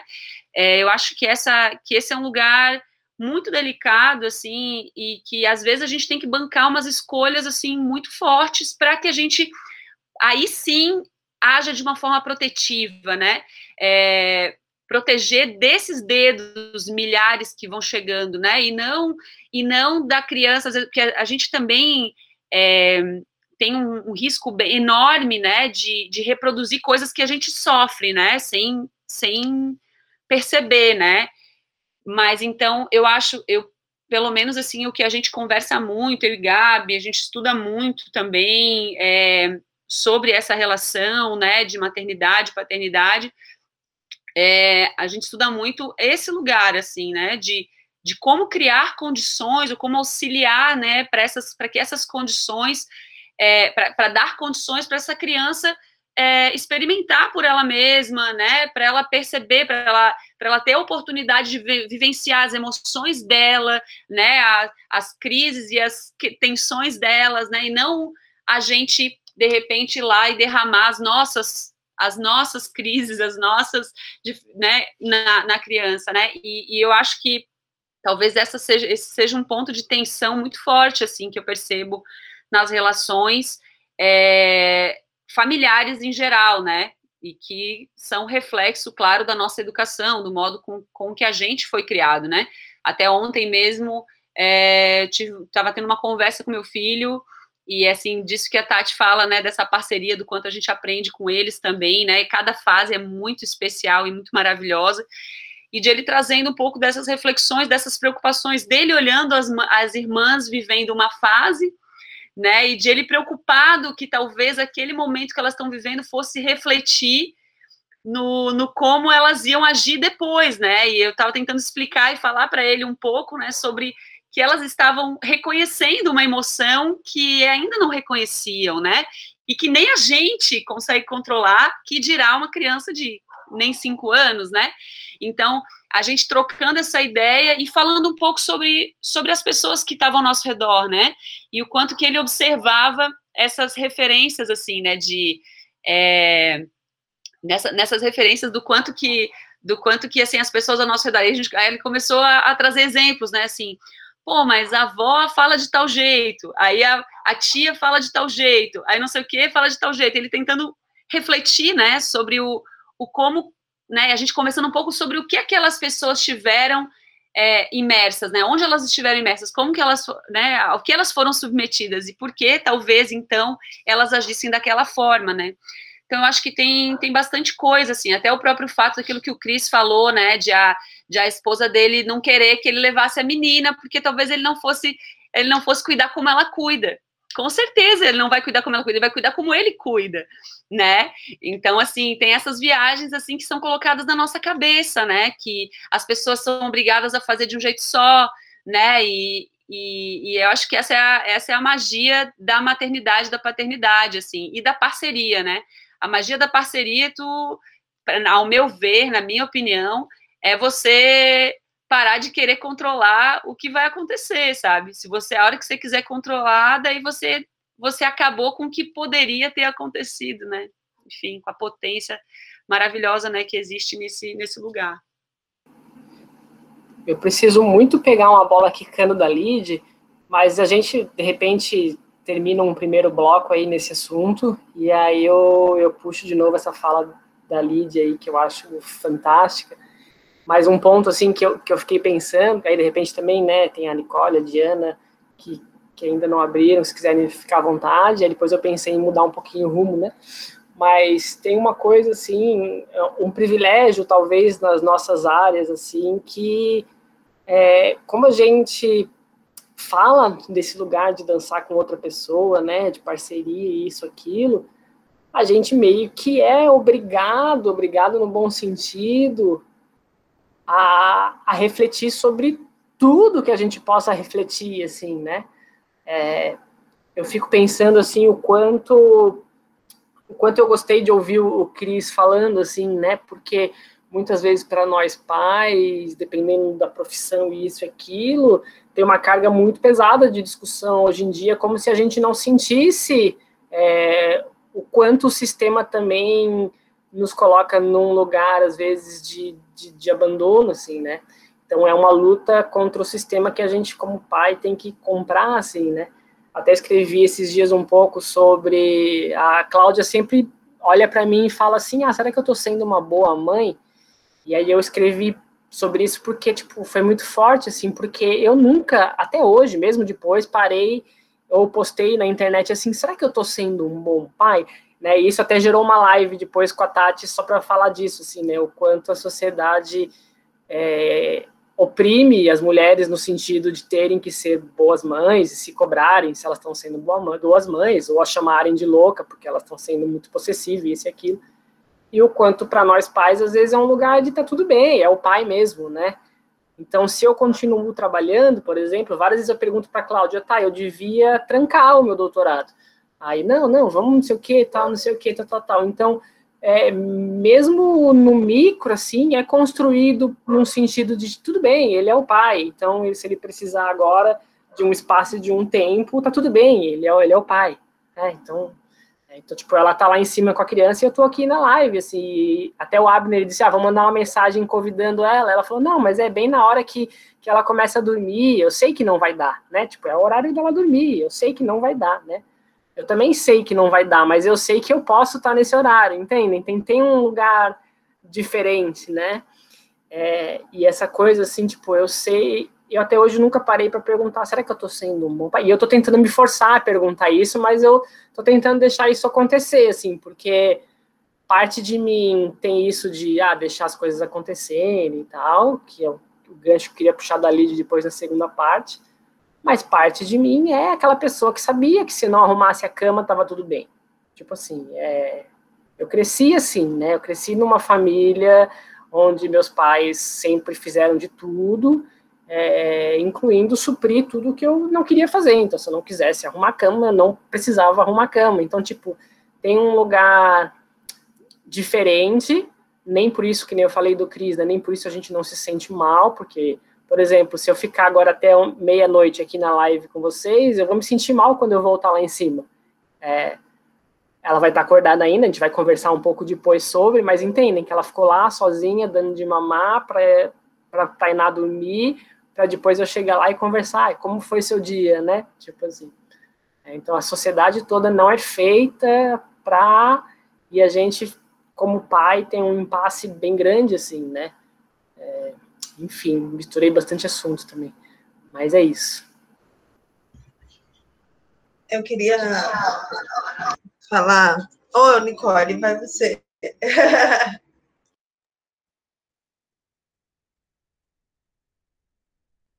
Acho que a Nicole caiu. A Nicole caiu. Ela deve ter clicado. o botãozinho do. Ela deve ter clicado no botão do meio. Ai, caramba. Eu vou começar então, enquanto ela volta. É, essa coisa da gente, da nossa relação de, de ter que sentir, de ter que, de ter que viver a maternidade de um jeito, assim, né? Eu criei o, o Diogo, e aí fiquei grávida, aí eu perdi uma primeira gestação, depois eu engravidei, logo engravidei de novo do Cauã, então eu passei a minha gravidez com muita apreensiva, porque tinha perdido, apesar de ter sido uma, um aborto tranquilo, se dá para se existe isso, mas né, no começo da gestação e tudo mais, mas eu mal conversava assim com a minha barriga, eu não fui criando muito muita relação de afeto, a não ser uma música que eu cantava, que eu canto até hoje para ele dormir, mas eu meio que ficava fingindo que não, ah, tá bom, tá aqui, mas não dava muita bola assim, porque tinha esse medo assim, né, de perder. E aí, quando o, o Cauã nasceu, não foi para mim aquele negócio, tipo, eu vi o rostinho dele e o amor da minha vida nasceu e foi tudo maravilhoso. Não foi assim. Não foi esse romance todo, até porque não não foi como eu gostaria, queria ter feito parto natural, acabei na cesárea em cima da hora, enfim, tomei anestesia, foi a pior sensação da minha vida, foi não sentir o movimento do meu corpo, eu preferia sentir qualquer dor do que aquilo, mas enfim, não foi. E eu fui construindo minha relação com. Eu acordava de hora em hora para dar de mamar, eu estava sozinha, porque eu separei no início da gestação. Então, minha mãe ficou comigo 15 dias, mas depois eu ficava sozinha com o Cauã em casa.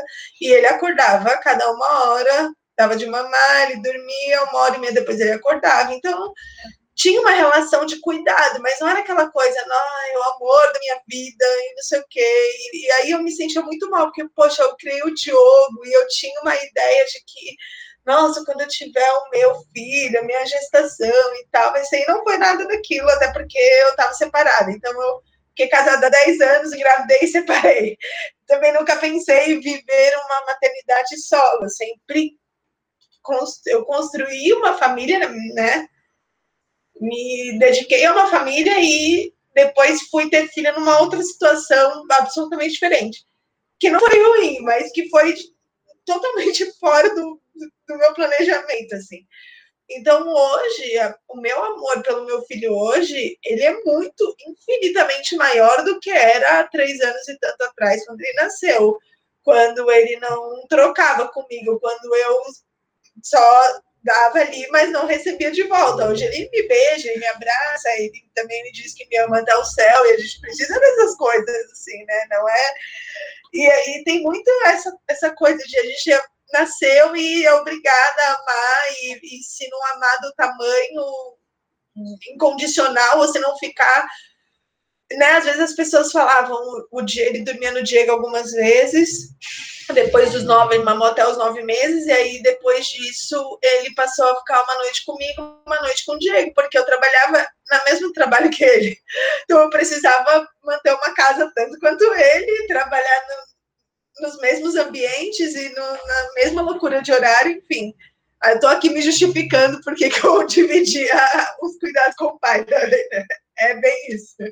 E aí, e aí, diversas vezes, ou estava no baile me perguntavam, e o Cauã? Oi, que tu tem? Por isso aqui é numa boa, né? E o Cauã, como é que tá? Com quem que ele tá? Eu falei, aí eu já disse algumas vezes, falei, você pergunta pro Diego quando você encontra ele, onde está o Cauã? Pô, sabe? E, e aí essa coisa, e eu esqueci, que eu falei isso esqueci o que eu ia falar antes, perdi o fio da meada, minha cara fazer isso. Mas essa coisa de me perguntar, mas você sente saudade quando seu filho vai dormir com o Diego? Eu falei, não, durmo uma noite inteira. Então, fico um, monte de noite sem dormir. Eu vou dormir uma noite inteira. Eu vou dizer que eu tô com saudade, vou mentir. Ah, eu tô morrendo. Saudade porque eu fiquei duas fins de semana longe do Cauã.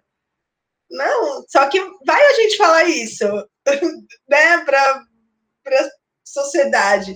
E aí, essa falta do espaço mesmo de acolhimento, quando eu falo assim, a gente tem a vantagem de estar num lugar em que a gente tem uma proximidade com as pessoas, uma relação de afeto nos lugares onde a gente trabalha. Então, é, é mais fácil de levar. Mas o Cauã, por exemplo, ele não é uma criança que eu consigo levar para trabalhar, porque ele não para um segundo ele é super, ele é diferente do Diogo, era mais calminho, o Diogo ficava no cantinho e tal, numa boa.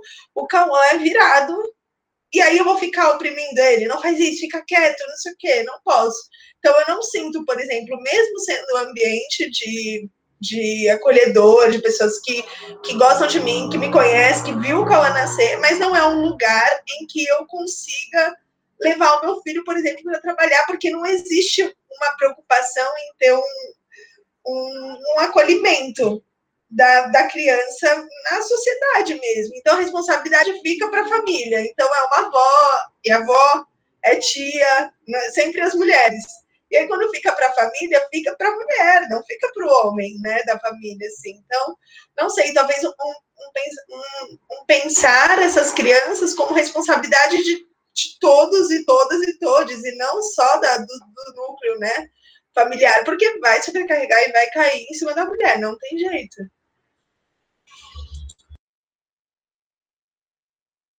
Oi, gente, eu vou falar um pouquinho.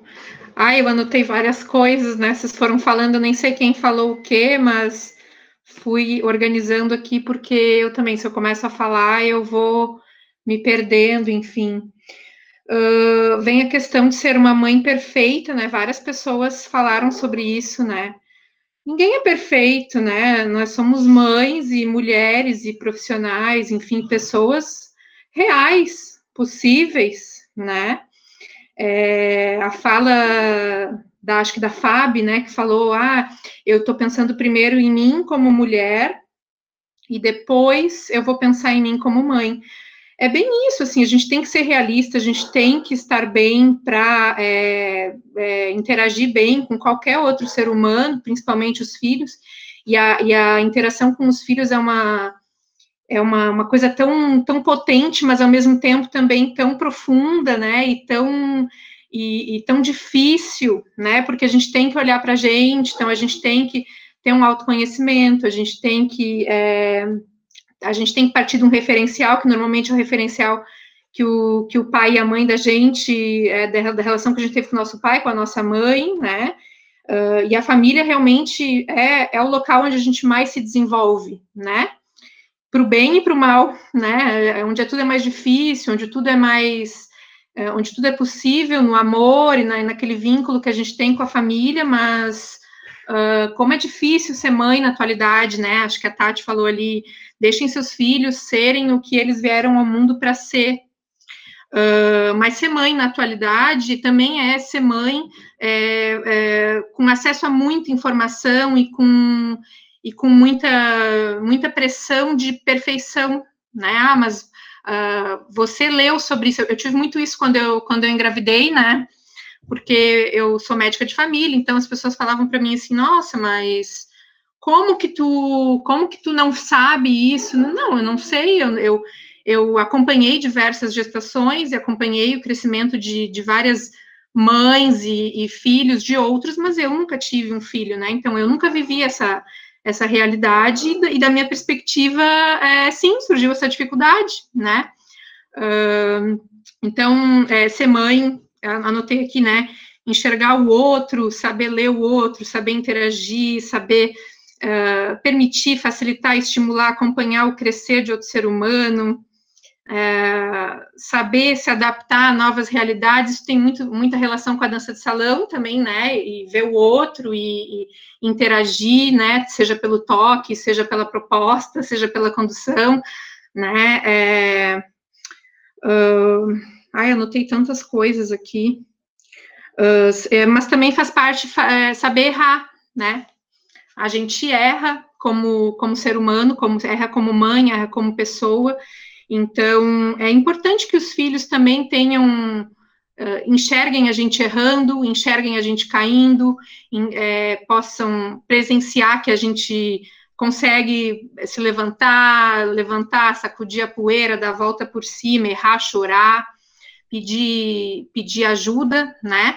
Para quem, quem pode nos ajudar ou para quem sabe mais, enfim. Também da, da, fala de vocês me veio a ideia dessa questão do, da mãe e do pai, né? Existem mães que paternam, existem pais que maternam, né? E esse, esse papel, ele, ele nem sempre ele é muito, assim, muito rígido, né? Por exemplo, teve vários, vários momentos da, da maternidade da, da Helena, minha filha, em que o Pietro, meu marido, maternou ela. E isso acontece ainda, né? eu tenho uma carga horária de trabalho muito grande, então é, é permitir que o pai uh, faça papéis que normalmente é, são da mulher, da mãe, é, é, um, é uma dificuldade para a gente também como mãe, porque a gente também se cobra, né? A gente também tem a, a, eu também tenho a minha própria mãe que me diz não, mas o teu marido faz muito. Tu não sei se tu daria conta, porque o Pietro faz muito. Não, Pietro faz a parte dele, né? Ele é pai, eu sou mãe, uh, e, e, e, numa parceria que é o que a gente é, constrói num casamento e, no, e, e, quando tem filhos juntos, cada um vai ter o seu papel e esses papéis se complementam, né? Essa questão do, da sociedade querendo controlar a gente uh, também é uma coisa que a gente permite, né? Ou, ou já permitiu em algum momento, e por isso que bate na gente, né? Por isso que a gente escuta um comentário, ah, mas cadê, cadê a mãe? Por exemplo, eu ia para aula de dança de salão às, às 19 horas, a Helena tinha um ano e meio, e eu ficava das 19 às 22. Tinha sorte de conseguir fazer ela dormir, fazia ela dormir e ia. E muitas vezes eu cheguei, chegava e, e alguém me perguntava, mas tu não tem uma bebê de um ano e meio? Sim, tenho, tá dormindo em casa com o pai dela, olha que maravilha, né? Estou aqui eu dançando. E aquilo me fazia muito bem, né? A, a, a, falta da dança era uma coisa que me adoecia. E eu tinha que dançar, né? Para eu estar bem, para eu, como mulher, como pessoa, enfim, ter aquele momento era importante para mim. Então, que a gente consiga é, ver isso é, é, bem importante. Acho, acho que é isso mais ou menos o que, o que, eu, que eu anotei aqui, né? Acho que é isso.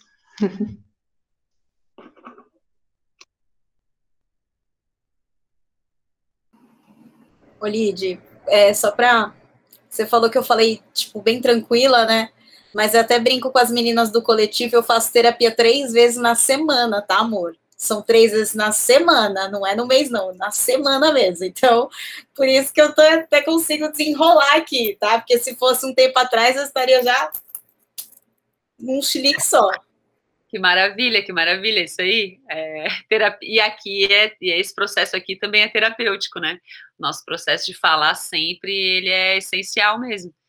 Que é, eu acho que essa, isso que a Nick trouxe agora também é essencial, né? É, porque, claro, a gente quando começa a conversar é meio igual ao Instagram, né? Posta só parte maravilhosa, né? E aí todo mundo tá tudo feliz, oh, que como que são pais maravilhosos. E aí a gente ouve muita coisa, né? Ai, quanta criatividade, ai, quantas atividades legais, ai, quantas... Mas, cara, mas a, o perrengue, cara, o perrengue a gente tá sabendo, vocês estão sabendo.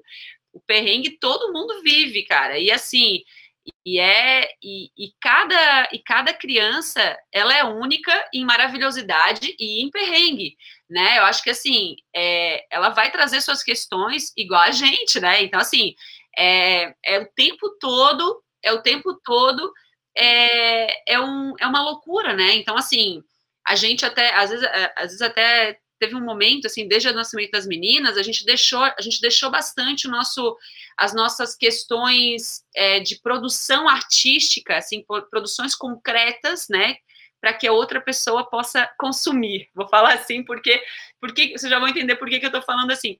A gente deixou isso um pouco de lado, porque as produções artísticas é, sensíveis do dia a dia, elas estavam tão potentes que é, não existia espaço a não ser que a gente de fato resolvesse é, é, é, segmentar e não era do nosso interesse, né? Porque acho que a, gente sente assim, pelo menos dentro da a gente se sente e se e se talvez não sei, não é se intitula, mas a gente sente que a gente tem uma pesquisa na nossa vida e na nossa dança sobre relação.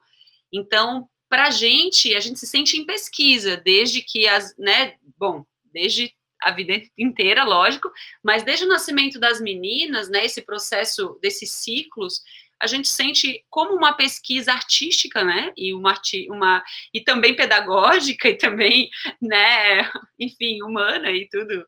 É, e, e, isso é isso para a gente é muito potente, né? E é muita coisa. teve, teve um momento, né, que, que a gente parou assim se sentiu um pouco angustiado e a gente falou, pô, a gente não está produzindo nada, daqui a pouco não deu nem cinco segundos. Meu, cara, a gente está produzindo coisa pra caramba, a gente produz diariamente conteúdos gigantescos, sabe? É, sobre essa vida, né? Então, e o aprendizado gigante. Então, eu acho que é, não tem como não tem como se achar errado, sabe? Assim, eu, eu, por exemplo, meu limiar de paciência, eu sempre fui considerada uma pessoa super paciente. Meu limiar de paciência nunca esteve tão fragilizado em toda a história da minha vida quanto agora, né? O Gabriel fala que a minha bateria está vencida, né? ela não, ela não completa, né? O, o, a carga. E assim, e cara, eu não posso me culpar por isso. Meu Deus, a nossa demanda é gigantesca, sabe? A nossa demanda é gigantesca.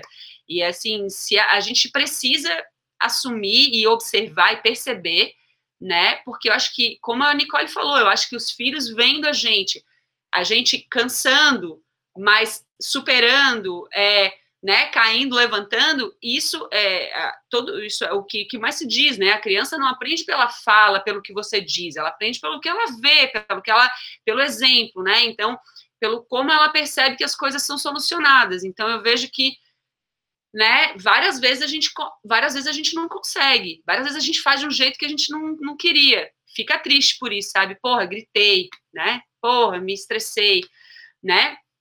Mas tem várias vezes que a gente consegue a gente controlar nossa emoção, respirar e perceber tudo aquilo de lindo que a gente acabou de falar lá no início da conversa, né? De sentir, de receber, de acolher, de entregar. Pô, tem, tem muitos momentos que é tudo maravilhoso, mas tem muitos momentos que é foda pra caramba, sabe? Dá de falar palavrão aqui, né, Rodolfo? Claro. A, a Lid falando assim, né, a coisa da dança. Tem, tem, uma, tem uma definição que eu curto muito, assim, eu não acho que é tão quadrado assim, acho que essas áreas se misturam, mas tem um pensador, que é o Gilles Deleuze, que ele fala assim, ah, porque a, a, a ciência, ela extrai funções, né? Então, a ciência observa a vida e extrai funções dessa vida. Então, ela pega, por exemplo, o coronavírus e estuda como fazer uma vacina que não vai servir para todo mundo, mas vai servir para a maioria das pessoas, e, e assim ela vai extraindo funções para fazer com que a gente preserve a vida e valorize mais modos de se viver, e, enfim, e avance. Já a filosofia, ela extrai conceitos. Então, ela observa a vida, ela se move pensando sobre a vida e extrai conceitos para que, que a gente consiga entender o que mais pode a vida. Então, de repente, corpo é um conceito e vai se falar sobre corpo, tal, tal, tal. Ou no nosso caso, é, a relação em parceria, né, dança e materno-paternidade se torna um conceito do qual a gente reflete sobre como ser melhor na vida, né, digamos assim, ou achar outros modos de viver a vida. E aí ele fala que é, a dança, ela tem a dança, né, as artes, ela tem um outro papel, que ela olha para a vida e ela extrai sentimentos, sentidos, sensações da vida. Então ela percebe o que, que eu sinto quando eu toco outra pessoa, é, ela percebe o que, que é dançar com outra pessoa, ela percebe o que, que é produzir movimento dançando com outra pessoa e sensação através daquilo, enfim, ela, cons ela constrói sentidos, né, para a vida e edifica isso em formas de obras de arte ou não, ou de aula de dança ou não, enfim. E isso faz com que a gente também avance, né, com os modos possíveis de se viver a vida. E eu acho que todas essas áreas, na verdade, fazem tudo isso ao mesmo tempo, não acho que é uma coisa independente da outra, né? Quando a gente dá uma aula de dança, a gente faz várias funções para tentar fazer aquela aula dar certo e extrai vários conceitos, enfim. E aí eu fico pensando que é, essas, por que a importância das artes ou da dança na escola, por exemplo, né? Porque é isso, você trabalha sobre pensar a vida, né? E não, e não ter respostas prontas, né? Sobre a vida. E esse é o papel da ciência, da arte, da filosofia e de todas tantas outras áreas. E aí eu fico pensando que essa busca, né, por discutir o que, é um sentimento, discutir o que, que eu sinto quando a Cláudia olha para mim e fala, hoje para mim tá pesado. É, e ela fala isso. É, esse modo de operar que a gente tem na dança, nas artes, ele é crucial para uma humanidade no momento presente, assim, né?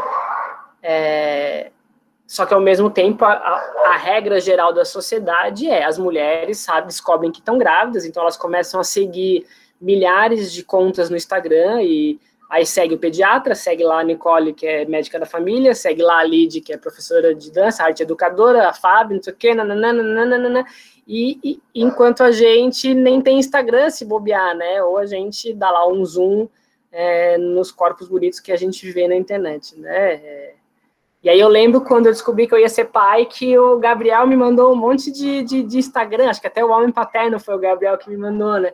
E eu falei, cara, tem página sobre isso? Tipo assim, né? E aí e assim foi indo, assim, mesmo assim é absurdo a quantidade de páginas que a Cláudia, ela segue podcast, tem lá podcast Ai Mama, tem várias coisas assim, né?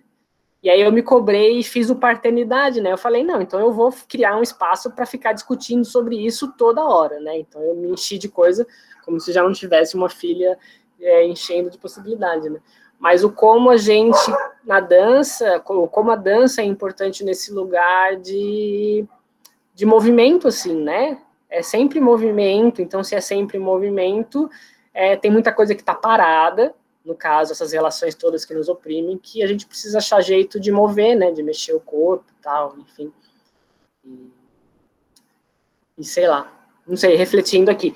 Eu queria fazer uma provocação antes de mudar de assunto, mas eu não sei se, se alguém que chegou aí também do, da pessoa, do pessoal que veio assistir quer comentar alguma coisa, se a Diana quer falar alguma coisa, Gabriel, fiquem, fiquem à vontade. Daí eu faço uma pergunta para mudar um pouco de assunto.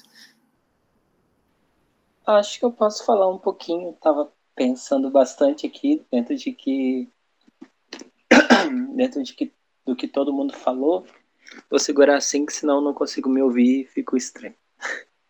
É... Hum, deixa eu tentar me organizar. Ando meio bagunçado ultimamente, mas vou criar uma linha de, de pensamento. Eu sempre. A arte sempre foi o combustível para mim, desde muito pequena, desde o primeiro contato com a música, com a dança, com o teatro, com a fotografia, com o cinema. Eu também sou escritora, né? Todas essas artes que eu estou falando, eu já atuei de forma profissional ou amadora colaborativa a vida inteira. E na minha relação com os meus alunos, eu li ali que a Jo falou, muito bacana essa relação de, se, de sentir o afeto tal como o que se espera de um pai, tal como se espera de uma mãe. E, e essa relação para mim sempre foi muito forte, sempre foi muito vívida, de, de se permitir o afeto.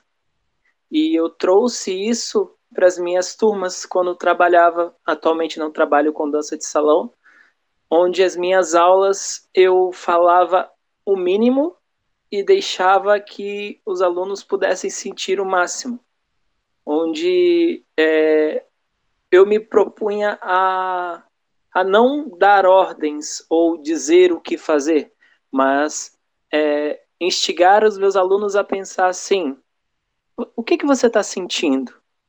Respira um pouquinho e, e esquece um pouco o um, dois, três, quatro para frente, para trás, ou para o lado, para o outro. Dança um pouquinho e sente um pouquinho. E eu sempre me vi fazendo isso, um sonho meu que era ser, que é ser mãe, que está se construindo agora nessa gestação, igual eu falei, no quarto mês agora. Só que tudo isso que eu me preparei, toda, toda, todo esse preparo, você chega na hora e parece que não valeu de nada. Você está mais perdida que tudo. E pensar, é, como que eu posso dizer assim? Pensar artisticamente tem me feito diminuir as tensões e as ansiedades do que vem a ser, de fato, ser mãe.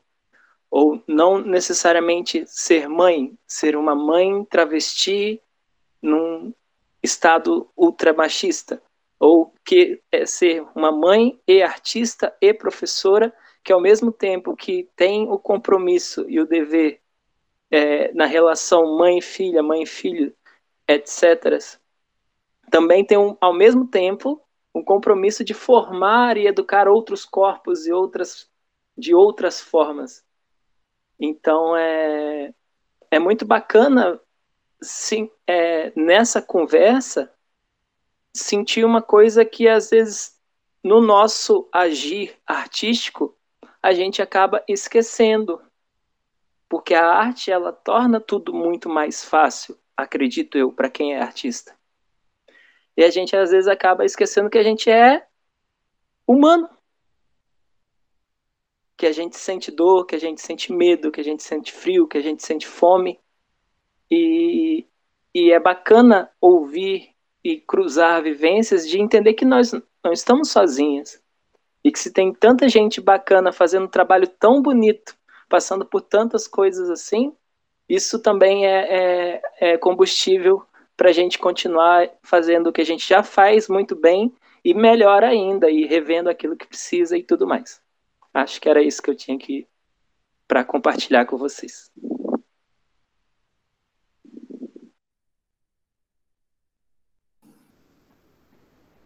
Alguém das pessoas participando, se tiver vontade, quiser abrir o áudio, enfim, fica à vontade. Vou falar rapidinho. Boa noite, gente. Eu sou Jocélia Freire, estou falando aqui de Salvador. Vou abrir aqui a câmera, tá meio bagunçada, tá? Não, não observem isso, por favor. eu sou uma mulher de pele parda, né? Sou uma mulher negra, mas no Brasil tem essa, essa coisa assim que a gente fica justificando com a nossa cor. Então, sou uma mulher parda, de acordo com o IBGE. Estou com os cabelos amarrados, estou de óculos de grau e armação preta, Estou com um brinco dourado, uma blusa vermelha e preta. Eu falei, né, aqui no chat sobre uma relação muito forte, muito forte, que eu criei com um aluno meu chamado José Dantas, Zezinho, como eu chamava ele.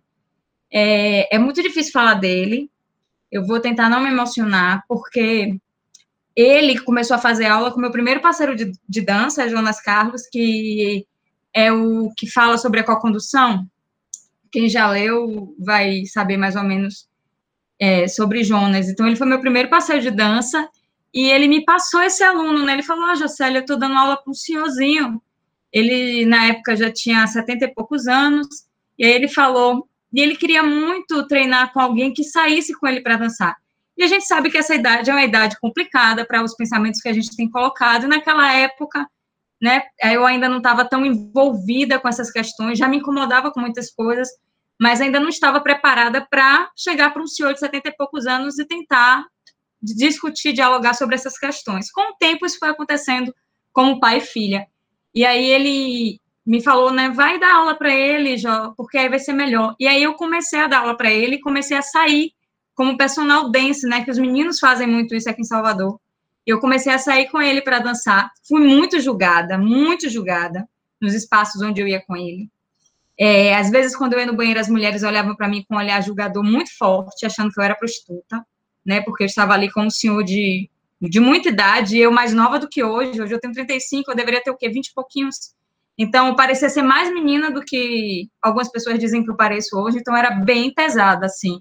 Mas eu precisava muito, essa questão do precisar, né, trabalhar, na época eu estava fazendo a pós-graduação, já tinha terminado a graduação, e eu precisava pagar após, então era um trabalho extra, além da aula particular que eu dava para ele, e nossa relação foi se, foi se é, a, foi ficando cada vez mais forte, e nós fomos nos identificando, e a aula não era mais só aula, eu chegava antes para almoçar com ele, às vezes, ou ficava depois para tomar um café, e aí a gente começou a trocar o, o, as, as confidências da vida, né, as dores dele, as minhas dores, e daqui a pouco, quando eu ia fazer alguma coisa importante, eu pedia a opinião dele, quando ele ia fazer alguma coisa importante, ele pedia o, o, a minha opinião, então que eu acompanhasse, eu também fazia a mesma coisa, quando a gente viu, a gente estava com a relação de pai e filha, e aí eu comecei a me aproximar muito da família dele, era Natal, era com a família, e Dia dos Pais era com ele, minha mãe também ia. E aí a gente começou a criar essa relação porque o meu pai nunca foi presente. Então, assim, o período que eu tive meu pai na minha vida foi um período muito violento. Meu pai era um homem que bebia muito, então eu não tenho boas lembranças de meu pai, né? Então ele era, era agressor com minha mãe, era muito violento.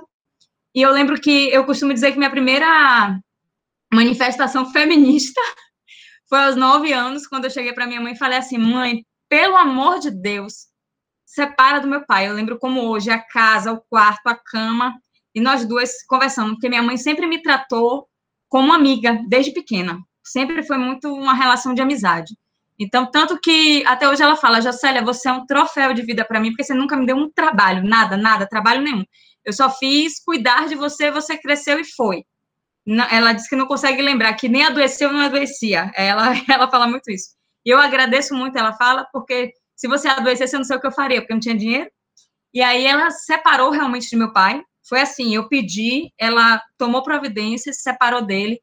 Então, quando seu Dantas chega na minha vida, Zezinho chega na minha vida, ele chega com uma presença muito forte paterna que eu não tive. Então, eu agarrei essa paternidade dele para mim de uma forma muito Tipo, eu vou alimentar tudo que eu preciso de, de um pai que eu nunca tive. E aí, depois que ele faleceu, na minha primeira graduação eu ainda não o conhecia, não, não botei nome de pai nos convites, né, de, de solenidade. Falei para minha mãe, não vou botar o nome do meu pai, não vou. Vou botar o nome da senhora só e não quero. Aí ela, tá bom. E na segunda graduação de educação física, Zé já tinha ido embora, né? Já tinha partido dessa. E aí eu pedi aos filhos e às filhas, né? Eu falei, eu posso fazer uma coisa? Eu quero botar o nome de Zé como meu pai no convite de solenidade. Aí os meus irmãos e minhas irmãs, né? Que hoje a gente se fala sempre. Hoje eu conversei muito com meu irmão. É, eles falaram, que pergunta? É claro que pode. Então eu botei José Borges Dantas como meu pai, e por incrível que pareça, o meu nome é Jocélia, porque é a junção de José com Célia. É a junção do primeiro nome do meu pai com o nome da minha mãe. Então, esse nome não é por acaso. É Jocélia porque é de Zé Dantas com Célia, a minha mãe. É isso, gente. Eu queria dizer que a dança me deu esse presente.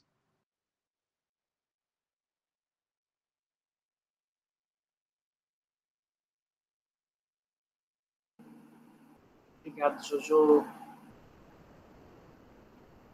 Esses movimentos, né, na vida, né, a vida em condução, digamos assim, né?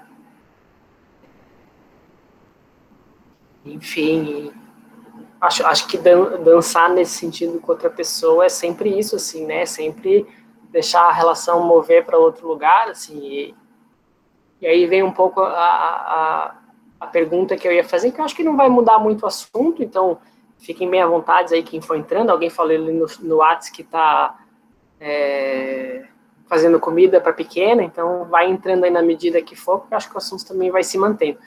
Aí, enquanto isso, abre uma tela para o Abner tirar uma foto antes que o Cris saia. Até de repente, se o Cris, não sei se tu quer dar tchau, quer falar alguma coisa, porque o Cris vai trabalhar agora às 8 horas. Oi, oi. Quero sim, em primeiro lugar, quero agradecer mais uma vez o convite, dizer que é sempre uma oportunidade muito maravilhosa estar dividindo esse momento com pensantes da, da dança de salão, da dança de uma forma geral. É, a gente sabe o quanto o nosso tempo é precioso, então dividir com vocês, trocar com vocês foi, foi muito importante. Muito obrigado. É, peço desculpa por estar saindo, eu, eu, sou organizador de um evento chamado Maratona de DJs por Live, é um evento que nasceu dentro da pandemia. Vocês imaginam, né, se para quem, para nós que somos professores de dança, foi difícil esse período da pandemia, vocês imaginam para os DJs de dança de salão, né? Então foi um período muito complicado e esse projeto nasceu dentro da pandemia e veio se estendendo durante todo esse período, e nós conseguimos agora é, o apoio, né? Fomos contemplados com a Lei Aldir Blanc. Então, é um projeto que está sendo é, agora apoiado, contemplado pela Lei Aldir Blanc, está acontecendo. Peço vocês que, se puderem, curtir a nossa página, a nossa página no Facebook, Maratona de DJs, é um evento que junta DJs do Brasil todo. E eu estou partindo agora, porque a minha entrada no, no evento começa às 8 horas. Muito obrigado pelo convite, foi uma honra dividir esse momento com vocês. Espero estar junto com vocês numa próxima live pensante e pessoalmente também. Um beijo. Já foi a foto? Vai, né? Não, vai agora. E podem tirar também, gente, que daí reorganiza sempre a tela. Tirem também e enviem no grupo ali. 3, 2 e.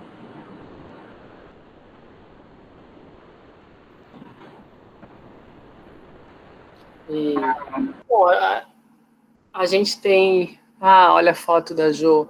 E, história, Jo. A gente tem. A gente começou um pouquinho atrasado, sempre passa um pouquinho, a gente pode ir até umas 8 e meia, e quem tiver que sair também fique é, super à vontade. Dá vontade de ir ficando, né? Mas é, todos pais e mães também a gente sabe, né, da, da enfim. É, e o que o Gabi falou lá no começo, né, faltam saudade desses encontros serem presenciais, né, serem através de uma prática, serem através de vivências, enfim, né. Isso também é uma vivência, a gente também está corporalmente aqui, né, mas só não está planejando isso corporalmente como poderia ser de outras formas, né. Enfim, mas teve algumas falas muito potentes, assim, né? E teve uma que a Lid falou, não vou recordar as palavras, assim, mas é, tem sido bem constante o uso da, da palavra disciplina positiva, né? Na, na, coisa da criação dos filhos, das filhas e dos filhos, né? É, e eu acho perfeito no sentido de que a gente precisa ser gentil, a gente precisa ser humano, a gente precisa de várias coisas que precisam mudar, assim, né? Então é, é, super fantástico, não é uma crítica a essas vertentes né, de, de disciplinas positivas. Bom, é uma crítica também. Mas a palavra disciplina, para a gente que é da dança, salvo quando a gente se importa muito em disciplinar nossos alunos em relação a um método, uma técnica, um gênero, coisa e tal é, é um lugar que a gente se sente sempre muito incomodado, né? Algum autor algum dia falou aí sobre a sociedade da disciplina, né? É, a gente vive uma sociedade da disciplina. Eu tenho, eu tenho essa, essa frase na cabeça, mas eu não lembro quem foi que falou. Então, essa palavra, ela me é cara, digamos assim, né? Na criação dos filhos, das filhas e, e tal. Não que a gente não precise conduzir eles e elas para algum lugar, assim, mas ao mesmo tempo a gente precisa realmente conduzir eles e elas para algum lugar, ou socialmente a gente precisa passar pelo casamento, pela faculdade, pelo emprego, é, pelo mercado de trabalho, coisa e tal, né?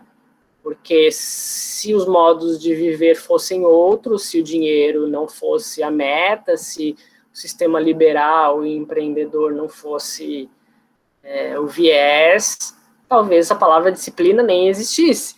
É, talvez professor nem existisse, não sei, eu tenho minhas questões.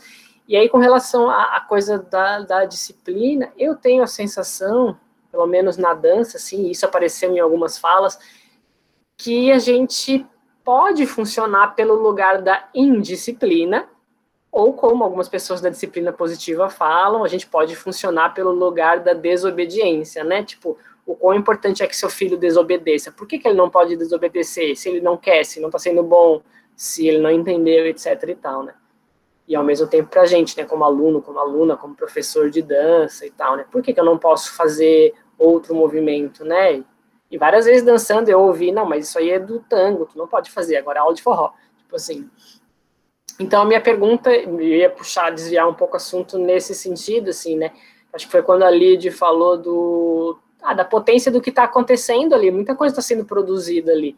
Só que a gente é pego pelo celular que dá vontade de voltar, pela, pelo trabalho que dá vontade de voltar, pela, pelas várias outras coisas, né? Pelas várias outras demandas sociais, assim, né? Então, realmente viver um tempo com nossos parceiros, parceiras, e filhos e filhas e filhos, é, sem tempo para acabar, é muito difícil. E, ao mesmo tempo, eu sinto que a gente teria um lugar da indisciplina, que é recusar absurdamente qualquer categoria, poderia ser interessante. Então eu queria puxar esse, esse essa pergunta mais filosófica para nossa última meia hora, assim. Não sei se faz sentido para vocês também, se não faz. É, é isso. Posso falar então, Rodolfo? Pode. É, também já me despedindo, aqui quem fala é a Diana Sofia, que eu também tenho um compromisso agora na sequência, e eu sempre penso o mundo muito por esse lado que você chamou a atenção, de não permitir ou tentar não permitir que eu reproduza comportamentos que foram nocivos a mim. E isso é, de uma forma reflexiva em cada âmbito da vida, seja profissional ou pessoal, nas relações de amizade e tudo mais. Então, como eu falei, eu acredito que dentre pais e mães que estão aqui agora, eu sou o único que ainda não vi o sorriso da minha filha, do meu filho, que seja. E, e eu me fico todo dia trabalhando em mim é, quais comportamentos eu não quero reproduzir quais comportamentos eu, eu, eu sei que são negativos e que eu não quero passar isso para frente. Enquanto casal, decidimos não saber o, o sexo ou o gênero da criança ainda na gestação. E isso já é um exercício de que quando essa criança nascer, ela entender assim: você tem a liberdade para caminhar. E o meu papel enquanto mãe é dar a mão para você conseguir ir para onde você quer.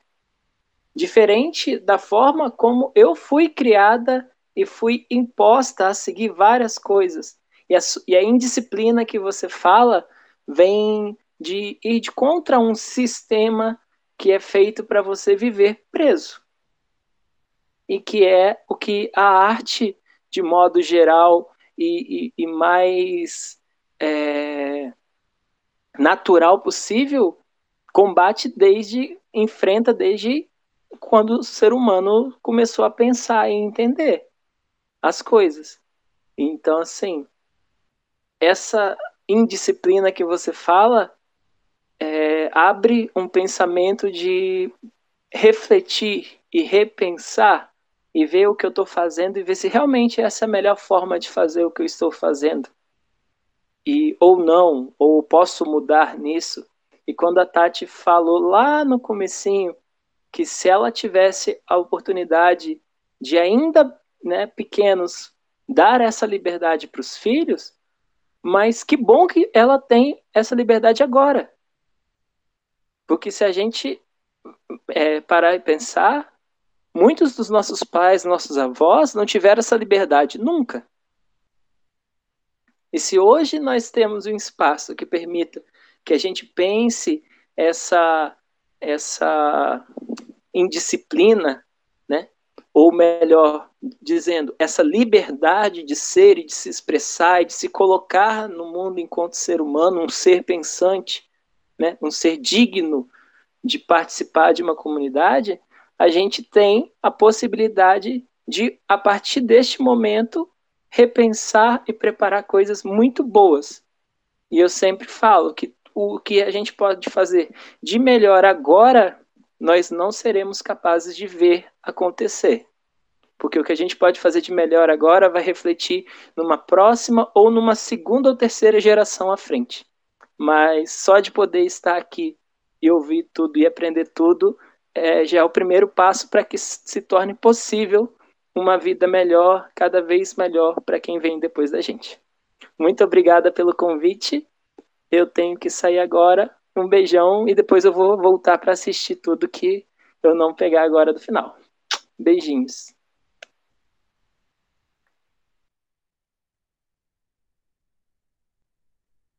Beijo, Diana. Obrigado pela presença.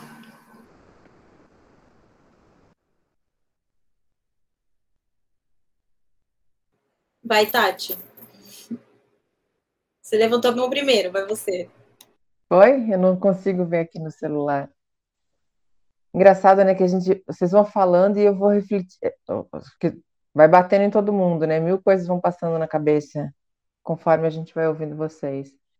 É, me emocionei de novo ouvindo o Jô. Muito maravilhosa, muito, muito, muito presente. E ouvindo também agora a Diana falando, e o Rodolfo fez a provocação sobre disciplina, e aí eu fui tentar pensar, né? Vai, que, como é que isso atravessa em mim? E eu vi também que o meu marido está na, na sala, é, e acho que foi por isso que eu, que eu acabei pensando nisso, assim. Ele é ex-militar e eu sou da arte.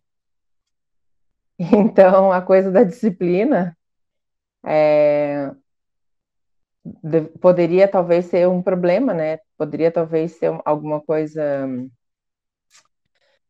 não sei, que, que batesse de frente e nunca foi. Nunca foi, sempre foi é, é muito importante a forma como a gente lidou e lida até hoje, né? Com, com a criação, vamos dizer assim, dos nossos do, do, nosso filho e filhas. A Amanda, como eu falei, né, durante um tempo, durante bastante tempo também morou conosco, a mãe, a mãe dela precisou morar fora de Curitiba e ela optou ficar conosco.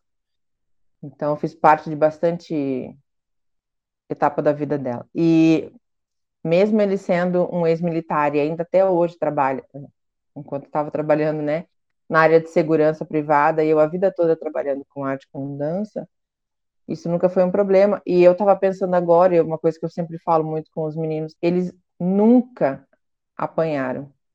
Nunca. Nem um tapinha na bunda, na mão, sequer. Ah, não mereceram.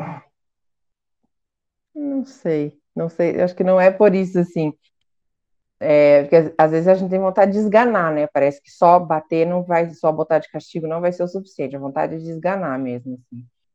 É, porque também tem isso, né? A gente vira santa, a gente vira uma pessoa que precisa ser canonizada depois de ser mãe. Só que não. Eu até ouvi esses dias uma, uma...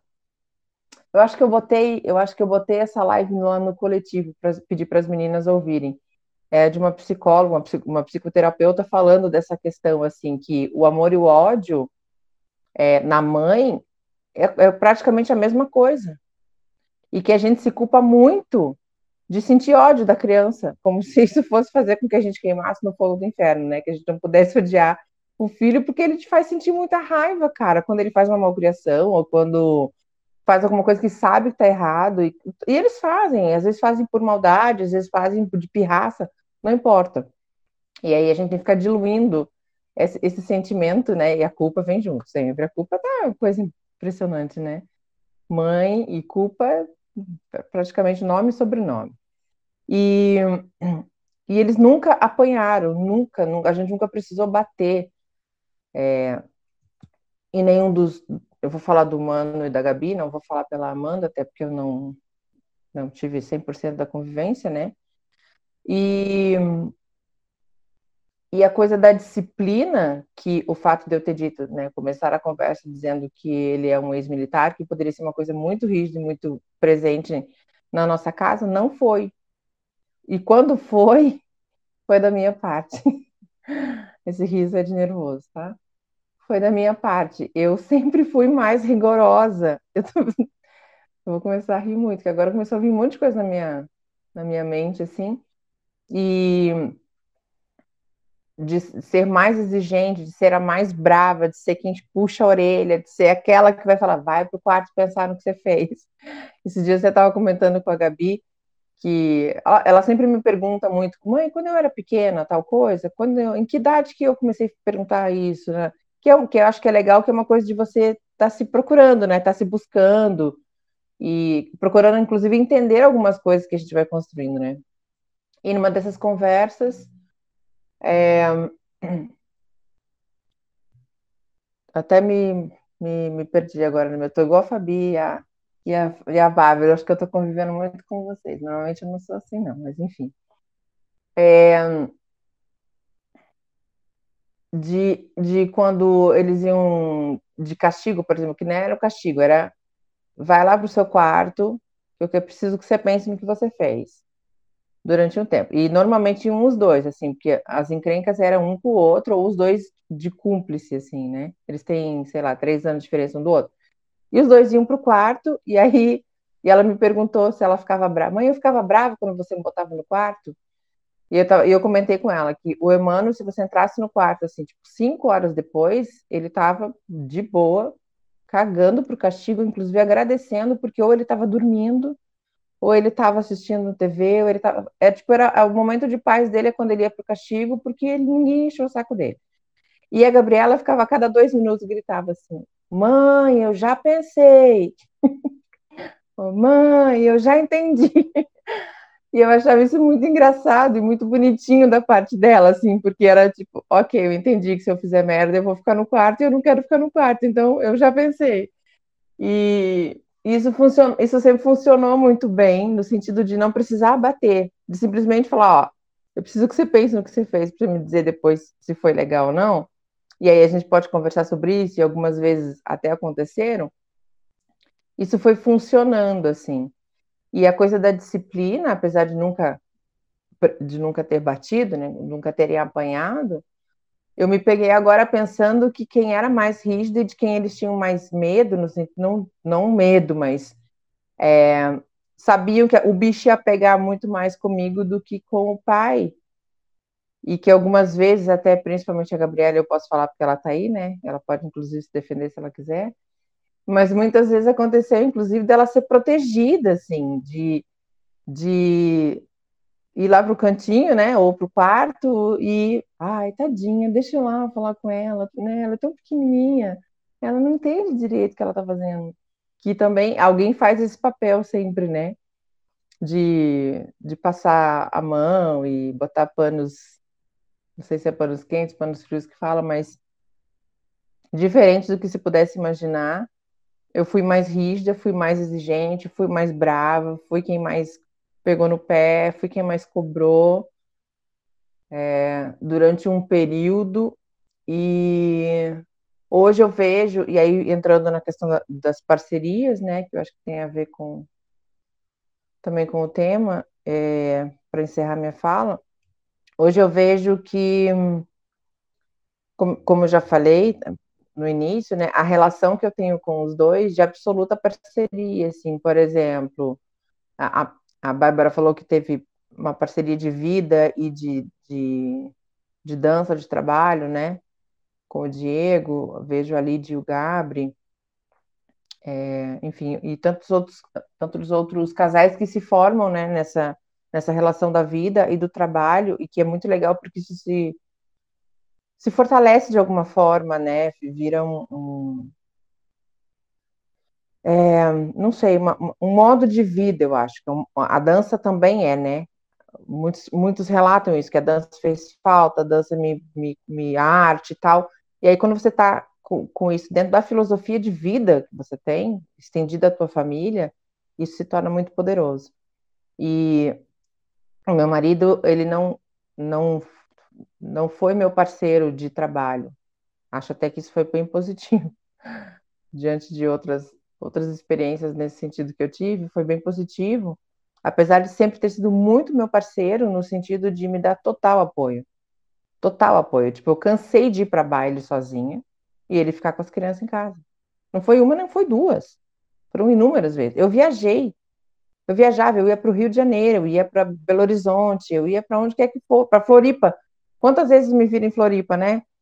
Galera de lá. Com ou sem os meus filhos, assim. Então, quando eles podiam estar junto, eles iam junto. Uma, o meu primeiro Baila Floripa como professora, quem deu aula do meu lado foi o Emmanuel. Ele foi meu primeiro parceiro de trabalho fora de Curitiba. E eu não sei se vocês têm ideia do que, que é isso.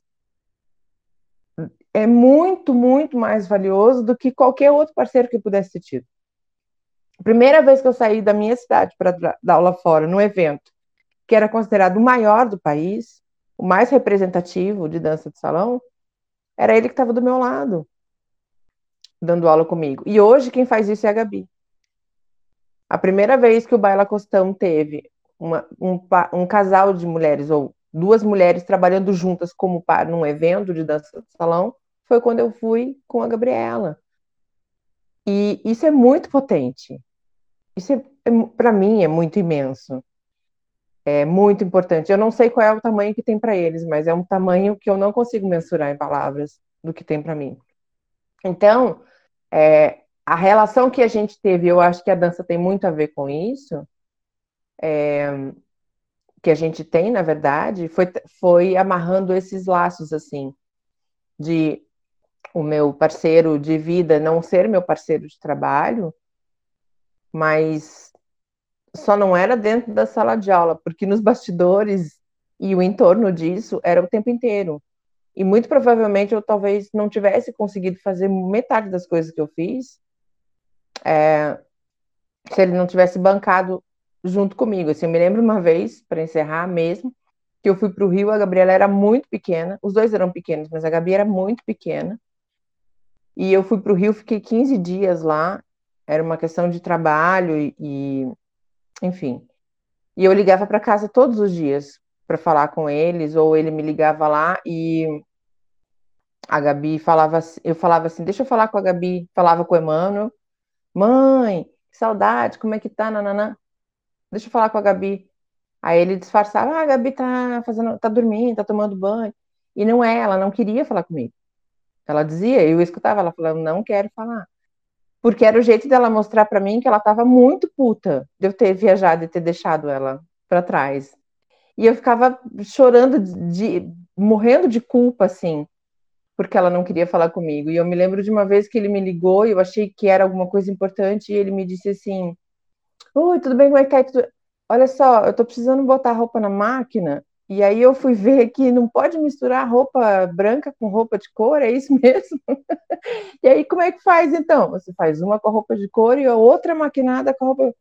Ah, entendi. E para passar café, quanto que vai de pó e quanto que vai de água? Aí eu, ah, são quatro colheres de café e duas coisadas de água. Ah, beleza. Aí o mano falou: mãe, o café do pai ficou muito ruim. Ficou água pura, parecia que eu estava tomando água suja. Aí eu fui perguntar: o que aconteceu com o café? Ele, eu troquei, eu botei duas de café e quatro de água. Ele trocou os. E aí eu fico pensando assim: talvez outra mãe tivesse ficado puta, né? Cara, como assim? E eu achava muita graça. Primeiro, porque é engraçado mesmo, e segundo, porque é alguém que não sabe fazer, se dispondo a fazer. Para participar e para poder me permitir estar ali fazendo aquilo que eu queria fazer, porque aquilo era muito importante para mim. Enfim, então, a coisa da disciplina esbarrou assim, tá, Rodolfo? Deu um, deu um, um soco aqui. eu acho que eu vou ter que levar isso para terapia e a Gabriela deve ter levado para terapia dela muitas vezes. Mas enfim, acho que era isso.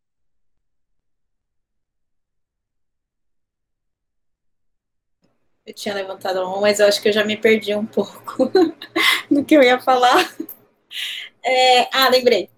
É, eu não sei, acho que a Lid também é arte educadora. E aí eu, como arte educadora, assim, eu penso que tem várias questões com essa palavra disciplina. É, minha família toda é uma família de militares, é, coronel, nem sei falar todas as patentes que tem, polícia civil e enfim. E eu tive uma figura paterna né, do meu pai, eu, eu amo muito meu pai, assim, eu, eu, não supero o amor que eu sinto pelo meu pai. É, eu acho que eu, se tem uma coisa que me deixa emocionada é falar dele.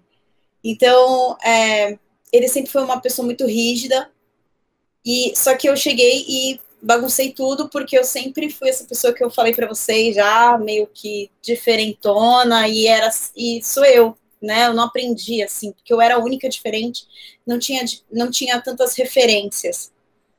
E, e descobri ali que eu ouvia muitas pessoas da família mesmo falando meio que mal do meu pai, assim, do tipo que ele era muito muito bravo, muito rígido. E até que eu entendi que ele se apropriou daquele personagem que criaram dele, sabe? Dessa, de ser um militar, de ser um cara bravo, de ser isso, ser aquilo. E meu pai, por isso que eu não consigo superar o amor que eu sinto por ele, porque é, ele é o meu melhor amigo, assim, meu melhor amigo. E nas piores fases da minha vida, foi meu pai que esteve ali do meu lado, assim. Ele é, puta, ele é demais, assim. Só que ele é um cara de 70 e, 71 anos, então ele tem uma cabeça de 71 anos que é, eu me surpreendo diariamente com ele, porque ele tem vários ainda sustenta vários estereótipos, mas ele ressignifica isso e isso faz eu admirar ainda mais ele. E aí, por que, que eu falei da arte educação, né? Porque hoje eu, como arte educadora, eu entendo que é, para você aprender ou para você ensinar, não precisa ser chato, não precisa ser um sistema rígido. Você tem várias possibilidades de, de conseguir é, atravessar as pessoas, né? Então, não necessariamente precisa aquele, ser aquele sistema que normalmente estamos acostumados, né? Bem mecanicista, tecnicista, enfim. Então, eu não sei, acho que a Lid também é arte educadora, eu não sei se ela pensa parecido ou algo assim, mas é isso, assim, a, aprender não necessariamente tem que ser chato, né? E aí eu, eu trouxe a questão do meu pai, porque às vezes a sociedade te faz é, alimentar estereótipos, né? E aí, e você carrega isso, porque você se apropria daquilo e não necessariamente você é aquilo. E aí, tentando também pegar uma fala da, da Diana, que é, como a gente pode ressignificar, ensinar assim para as crianças, eu confesso que que teve vários momentos assim que, como mãe, eu falei, eu nunca vou fazer isso, não vou fazer. Só que eu fiz, porque, meu, é tipo que a Lidia também falou, a paciência uma hora enche o saco e você fala, meu, pelo amor de Deus, vou fazer isso aqui mesmo, e de amanhã eu resolvo isso. Porque às vezes você não tá com paciência, porque mudar é difícil, né? E aí tá ressignificar é difícil também. E aí entra no lance da Bárbara também pegando as falas de todo mundo assim, de meu, não vou ficar romantizando o negócio porque às vezes eu tô cansada. Eu quero que ela faça a lição, quero que ela vá estudar e vai dormir, me deixe em paz, porque eu trabalhei o dia inteiro, fiquei em reunião o dia inteiro, sabe? Então, às vezes eu me pego nesse lugar de, de reproduzir algumas coisas que eu falei que eu não iria reproduzir. Em contrapartida, eu tenho uma uma relação com a minha filha muito aberta, assim, eu, eu tento trazer o diálogo o tempo todo, que foi coisas que eu não trouxe na minha relação, que eu não tinha com a relação com meu pai. Eu fui ter essa relação já na adolescência de diálogo, né? Porque ninguém dialogava. E, e eu já tive com a minha filha tem 12 anos e eu já é, ela tá, percebi que ela estava assim meio animada na escola, né? Eu não sabia se eram né, namoros, o que que era. E eu perguntei para ela, eu falei assim, e aí, né? Como que tá as relações na escola? Você já se interessou por algum menino? Daí eu me liguei que eu entrei nesse lugar, né? Daí eu falei assim, você já se interessou ou por meninos ou meninas? E aí, como que tá o seu coração? Como que você tá? Como que você tá lidando com isso? Daí eu, ela, eu achei que ela deu uma resposta tão maravilhosa que eu conto essa resposta para todo mundo que ela falou assim: "Mãe, Só que eu não sei ainda, não descobri se eu tô afim de meninos ou meninas. Acho que tô assim, descobrindo. Daí eu falei assim, porra, legal, você me conta então? Ela falou assim, tá, vou te contar então. E aí outras, outras relações também que a gente teve foi, pô, tô num meio assim que tem. É, não tem aquele estereótipo homem, mulher, né? Então já é, tem uma prima trans, é, trabalhei com uma trans, com um trans também. E aí a minha filha falou assim, ô oh, mãe, me responde aqui, é menino ou menina? Daí eu falei assim, bom, o que, que você acha? Ela, menino. Eu falei assim, então por que a pergunta? Então é um menino. É isso. Pergunta o nome. Vai lá, pergunta o nome. E aí você vai ter a certeza que você quer. E aí, se for uma, um nome que você não, não seja compatível com o que você esteja administrando, você vai ter que lidar com isso e respeitar. E a partir daí, ela sempre lidou super bem com isso, assim, ela super tranquila, sabe? Então, acho que mesmo tendo essas, é, essas contradições é, do convencional com ressignificar, assim, eu acho que é possível, porque a gente está sempre numa, numa transição, assim, né? Numa, numa situação líquida, que as coisas vão acontecendo, e eu acho que o mais importante é a gente sempre estar em movimento e nunca parar, enrijecer e, e ficar num pensamento muito fechado, porque as coisas, elas são mutáveis, né? E as crianças, elas têm uma cabeça muito mais é, muito mais aberta do que eu, pelo, pelo menos, tinha na minha idade, assim. E, eu, e é muito legal essa relação que eu acabei construindo com a Yara, porque os meus pais também já ressignificam isso. Então, meu pai usa, meus, minha mãe usava, ai, bicha, e hoje ela não, não usa mais, ela, ai, respeita, deixa fulano, sabe?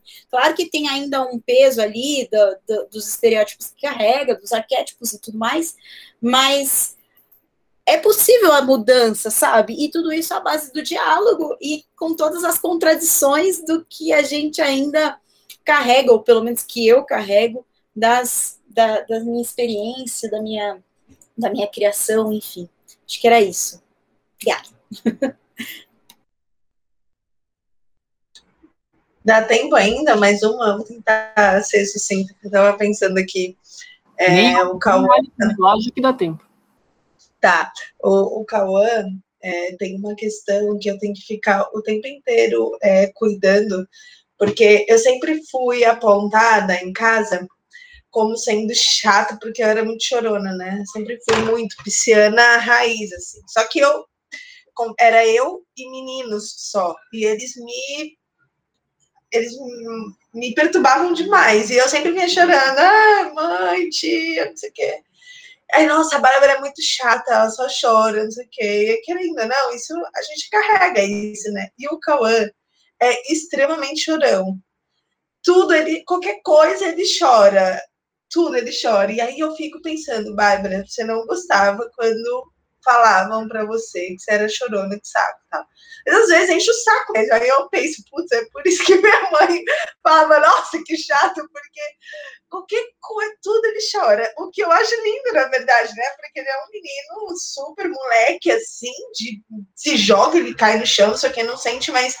É, ele não tem problema com dor física, assim, por exemplo, ele cai, bate cabeça, ele levanta e continua mas qualquer coisa incomoda ele, ele já se expressa uh, chorando. Aí eu só falo, por isso que ele fala para respirar fundo, porque ele começa a chorar, cai lágrimas, e aí eu falo, calma, filho, respira. Aí vai. respira, senão a mamãe não, tá, não vai entender o que você está falando e tal. Então eu sempre tento ir nesse lugar. É, mas como é difícil, a gente vai. E é isso porque é uma coisa que se passou comigo, que para mim é muito claro eu sou uma pessoa de conversar, de trocar, de tentar entender, né? Olha nos meus olhos, explica o que, que você está sentindo, aí põe um desenho de sentimentos, aí tem um desenho que fala da raiva, que fala do, do amor, que fala para ele entender o que está sentindo ali e tal. Mas mesmo assim, a gente, mesmo com todos os cuidados, mesmo tendo essa muito latente ainda essa sensação de putz, que saco eu não sei, eu ser chorona e me reprimirem por isso, e não foi só na minha infância, depois nos meus relacionamentos também. Então, nossa, você só chora, você não sabe conversar, nossa, você é muito chorona, você, né, enfim. E aí eu falo, não posso fazer isso com ele, mas não é fácil também lidar com com essa carga de emoção que vem dele a cada cinco, é a cada cinco segundos, né? qualquer coisa. Ah, não conseguiu pôr o short, ou travou, não sei o quê. Tipo, teve um incômodo é, já no choro, assim, mas que bom, ele não sente vergonha, por exemplo, de se expressar desse jeito, ou de falar sozinho, porque ele fala sozinho o tempo inteiro, ele brinca, ele tá na frente do espelho conversando, e pode ter um mundo de pessoas no entorno e ele vai fazer igual, ele é bem assim, ó Agora ele aprendeu a fazer xixi, finalmente, no banheiro. Calma, vai fazer xixi. Aí ele começa a baixar a calça onde ele tá. Não, filho, vai até o banheiro. Vai até o banheiro lá, você tira. Então ele é, tipo, muito sem vergonha de nada, assim, né? E eu não quero que ele perca essa, essa, esse sentimento que ele tem de, de se sentir seguro de chorar, por exemplo. Por quê? Porque ele está se sentindo seguro de se colocar ali na, na, no que ele está sentindo. Mas não é simples, né? Mas enfim, era isso.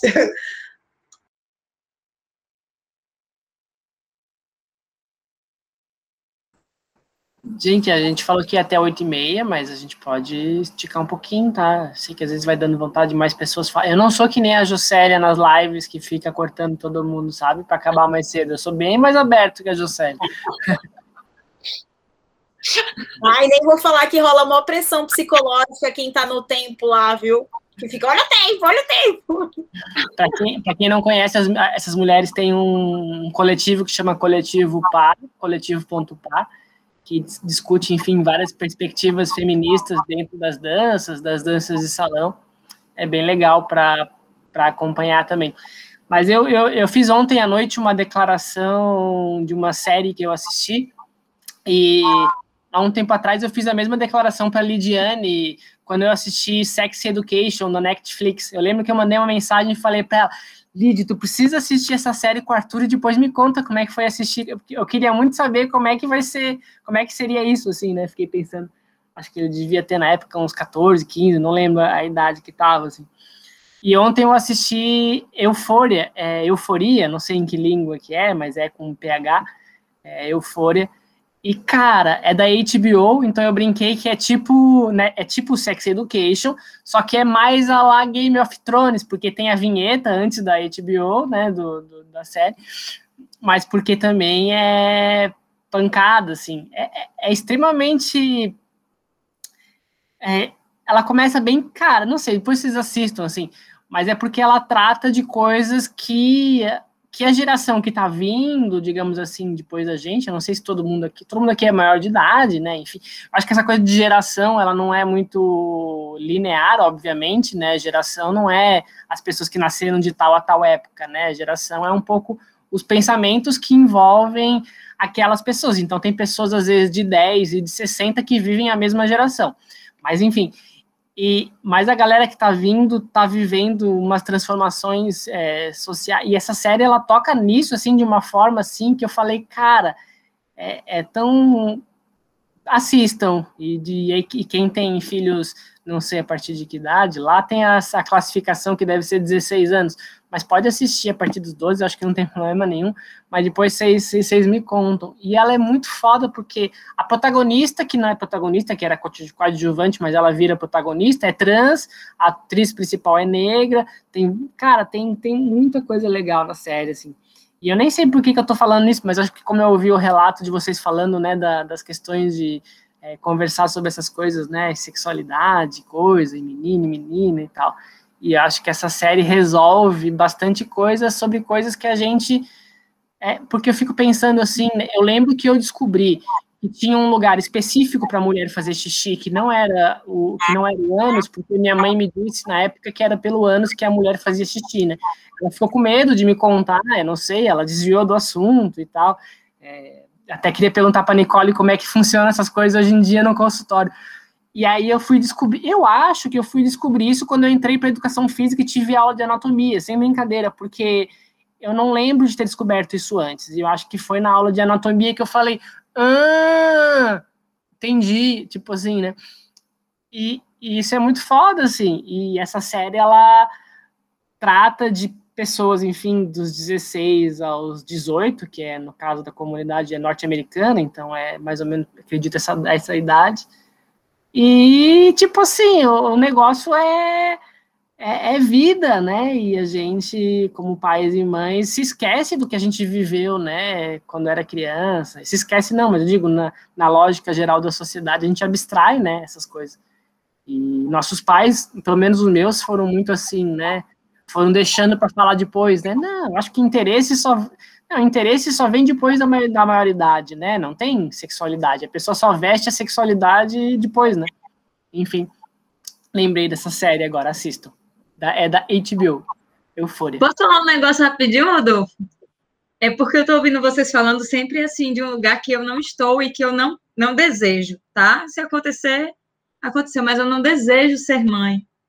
Mas eu sou professora e de escola de ensino fundamental 1, 2 ensino médio. Então, às vezes eu consigo é, me aproximar de coisas que, por conta das questões todas, os pais às vezes não conseguem, né? Porque às vezes tem um olhar muito preconceituoso e às vezes os alunos, alunas alunos não conseguem ter a liberdade de conversar com os pais. E como a gente também é um ambiente muito complicado a escola, porque tem toda uma questão né, ideológica, é, a política que a gente tem hoje também complica, a gente está se posicionando, às vezes eu tenho medo de levar algumas coisas, mas mesmo assim eu levo. Tento levar algumas referências para fazer com que eles reflitam a partir de experiências. Por exemplo, ano passado eu trouxe Frida, né? Eu sou professor de arte. Eu trouxe Frida, e esse ano é, foi para o oitavo ano. Esse ano, no nono, quando começou agora a semana de aula, conversa vai, conversa vem, é, mês da mulher, vamos ver algumas artistas, e aí uma aluna falou.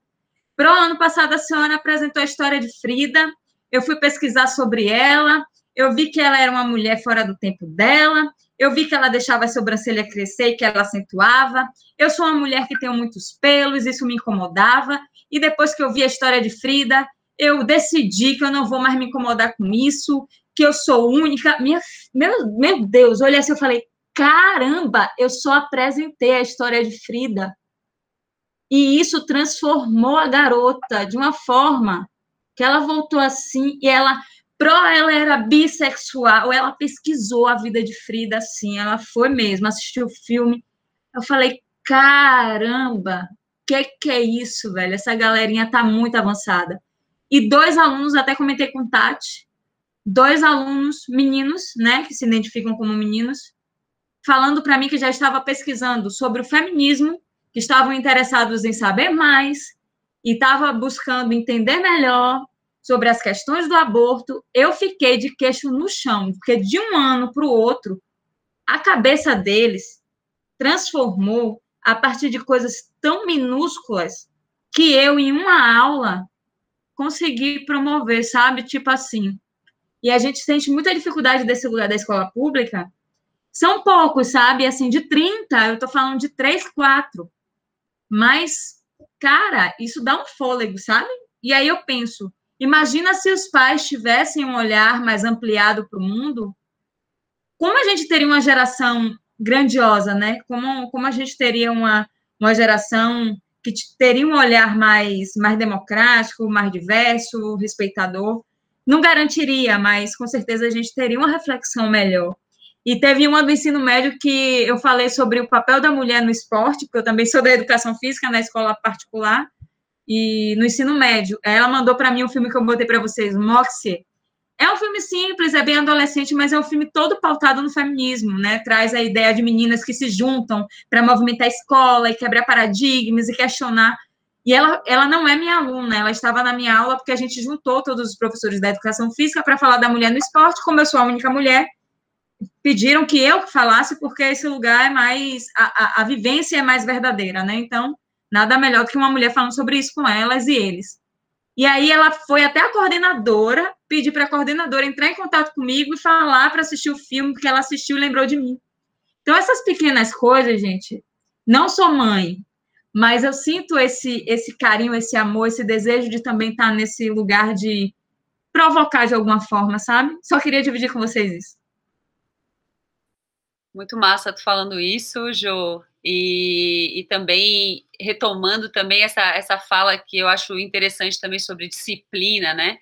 Sobre o que a gente entende sobre disciplina e sobre o que ela pode ser, né? Que coisas mais ela pode significar, talvez, né? Eu não sei, claro, ela já é super carregada, né? Mas, é, mas assim, eu percebo que, que existe uma coisa, uma carga muito forte na referência familiar de que, assim, pai e mãe precisam saber de tudo, precisam ter o norte para tudo, precisam e são os detentores do conhecimento, né? Então, assim, é, eu, na minha educação sempre, sempre, eu sempre fui muito questionadora, né? Meu pai até me chamava de respostinha, né? Porque não só questionava, como também já respondia o que não estava de acordo, né? O que eu, o que eu percebia que às vezes ele eventualmente não nunca tinha tido contato, né?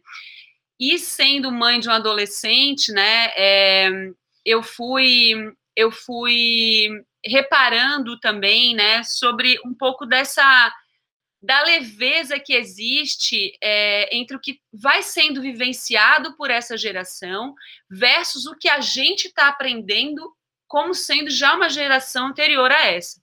Que assim, nós sabemos teoricamente, ah, assistimos filmes aí, não sei o quê, eles estão vivendo isso eles estão aprendendo as coisas de uma forma diferente, já a experiência deles já é outra, né?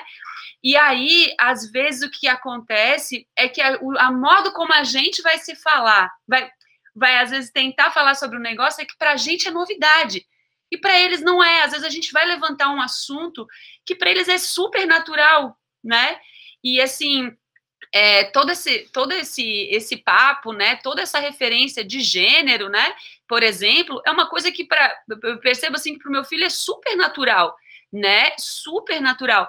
E assim, e ele às vezes até, sabe aquela coisa que às vezes até quando a gente quer levantar a importância, né, e militar ali na família, né, e aí tu percebe até aquela risada do tipo assim, meu Deus, mãe, por que que tu acha que eu penso diferente disso, né? Como se aí ele me ridicularizasse por estar tá questionando uma coisa óbvia, né? Então eu também tenho um pouco de esperança nesse lugar, né? Que até a, a, a Diana trouxe, né? Que o que a gente planta hoje vai reverberar em gerações seguintes e que elas naturalmente vão receber já de outra forma, né? Então também tenho muita esperança nisso e por isso que eu acho que a gente aprende tanto com os filhos, né? E que assim, e que a gente tenha essa sempre essa disponibilidade para aprender com eles, né? Porque eles vão receber as coisas de uma maneira completamente diferente. A começar como a gente já está disponibilizando as referências, né, dentro de casa, né, como a gente está apresentando o mundo. Já, já estamos apresentando o mundo para eles de uma forma diferente do que o mundo foi apresentado para a gente dentro de casa, né, e isso vai fazer com que as relações, as compreensões sejam diferentes e que a gente vai poder aproveitar o que vai reverberar disso, né, eu, eu, eu, eu tenho muito essa, essa esperança de que, de que é isso que a gente está nutrindo no nosso dia a dia ali, é, tem muito a ver tem muito, tem muito a ver, né, essa, essa diferença, assim, por exemplo, a Tati trouxe algumas referências de disciplina ali em relação ao bater ou não bater, né, que ela falou, ah, nunca bati, nunca foi necessário, né, mas hoje, pô, hoje, hoje é, as coisas são muito diferentes, né, eu vejo, por exemplo, na família, é, de, de, por exemplo, assim, dos meus tios, né? Eu tenho uma, por exemplo, meu pai tem nove irmãos, né? Então eles falam assim com orgulho que apanharam, veja, né? Eles falam assim, não, eu apanhei e, e graças a Deus apanhei, sou boa, sou uma boa pessoa. É, a família é boa agora. Né? Agora a família é, é boa, né? Porque a família são, são unidos. São, né? É isso. Então quer dizer, olha só, a referência deles é pautada na violência, né? E uma referência de paz, né? A referência de paz, e eles são maravilhosos realmente, assim, mas, mas, é, mas veja que é pautado na, na, na violência, que interessante o, a, o, a, lógica, né, que se estabeleceu. Então, assim, é, claro, aí eu, a gente tentando falar para eles algo diferente disso, para eles eles estão aprendendo isso, mas a gente já recebeu de uma forma diferente. Fui tratada com muita amorosidade. Apanhei, tá? Também, apanhei pra caramba, mas era aquela coisa. Hoje em dia eu falo pra minha mãe, quando ela me bateu, ela fala: Não, não fiz isso. aí, eu, aí a gente sempre tem que trazer a máxima, né, de que quem apanha não esquece, né? Mas enfim mas ela, mas tem, mas muito diferente já a criação, né? Uma criação de que a minha mãe foi criada sem nem, nem dar abraço, nem receber beijo, nem receber uma outra coisa. Então, para mim, eu fui, eu fui educada, né, e, fui é, cresci né? estimulada através de muito amor, né? Então, para mim, o amor ele é óbvio, né? Por que, que o amor é óbvio para mim? Porque ele foi, ele, ele foi abundante, né? Só que isso não é realidade para todo mundo. E a gente também, e a gente precisa ser empática em relação a isso, né? É, em que ambiente cada um tá e tal, mas eu, enfim, daí é um outro papo, mas eu acho que esse, lance só para fazer essa, essa, essa costura, né, entre o que eu acho que gerações podem fazer diferente mesmo. E essa, e essa referência que, que os nossos pais também trazem, né, Lid? Ah, como que tu cria tua filha sem, é, sem bater nela ou sem deixar ela de castigo? Uh, de que forma tu acha que a tua filha vai te respeitar se tu uh, se tu não faz como eu fiz contigo, né?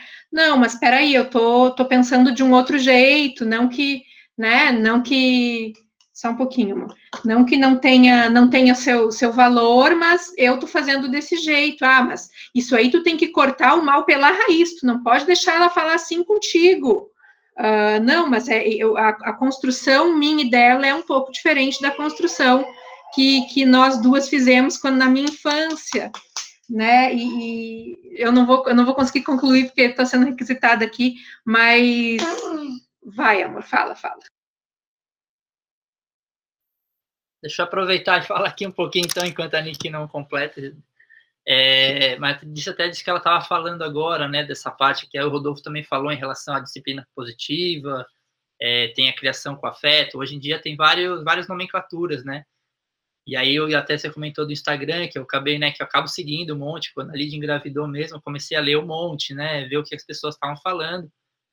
E essa questão da nomenclatura é sempre uma bolinha que, que fica pingando na minha cabeça, assim, né, a própria relação até com a dança, a própria dança mesmo, né, o quanto que, que esse lugar é, nos leva a pensar sobre né, esse lugar da arte mesmo, né, esse lugar da relação, da, da que a experiência acaba proporcionando né, nessas nossas, nas nossas relações mesmo.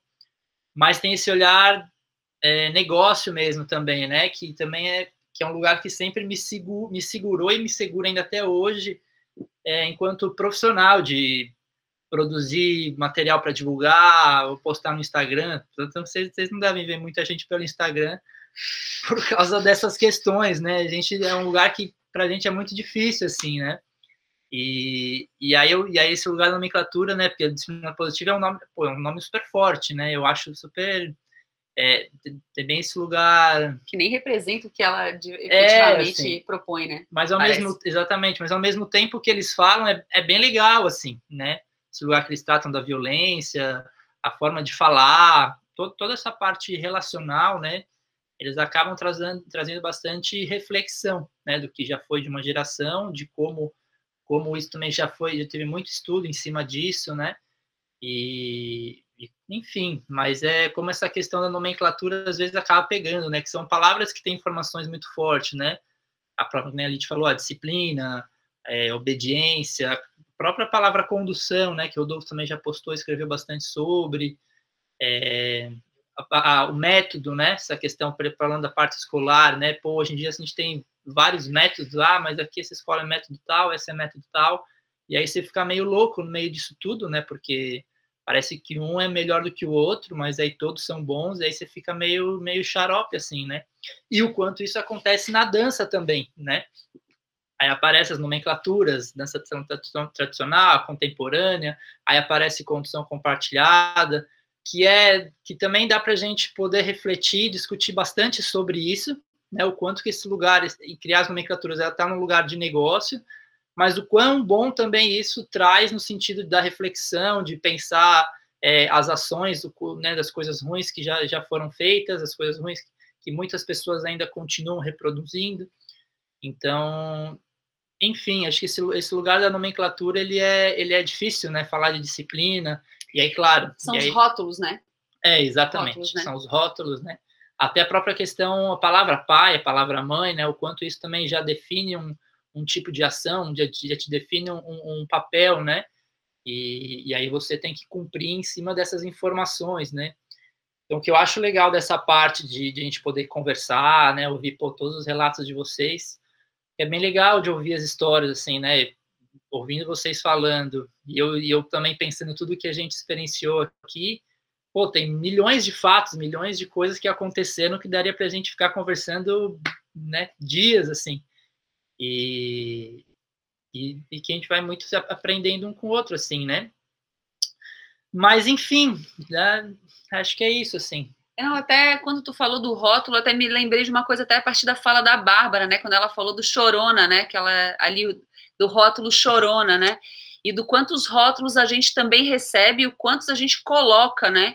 E o quanto que a gente também acaba inviabilizando possibilidades diante do rótulo, né? Que eu acho que também, eu acho que às vezes pensando assim, não nos pais como ah, um compromisso de, de perfeição, mas às vezes com algumas responsabilidades importantes daquelas protetivas que a gente tinha falado, né?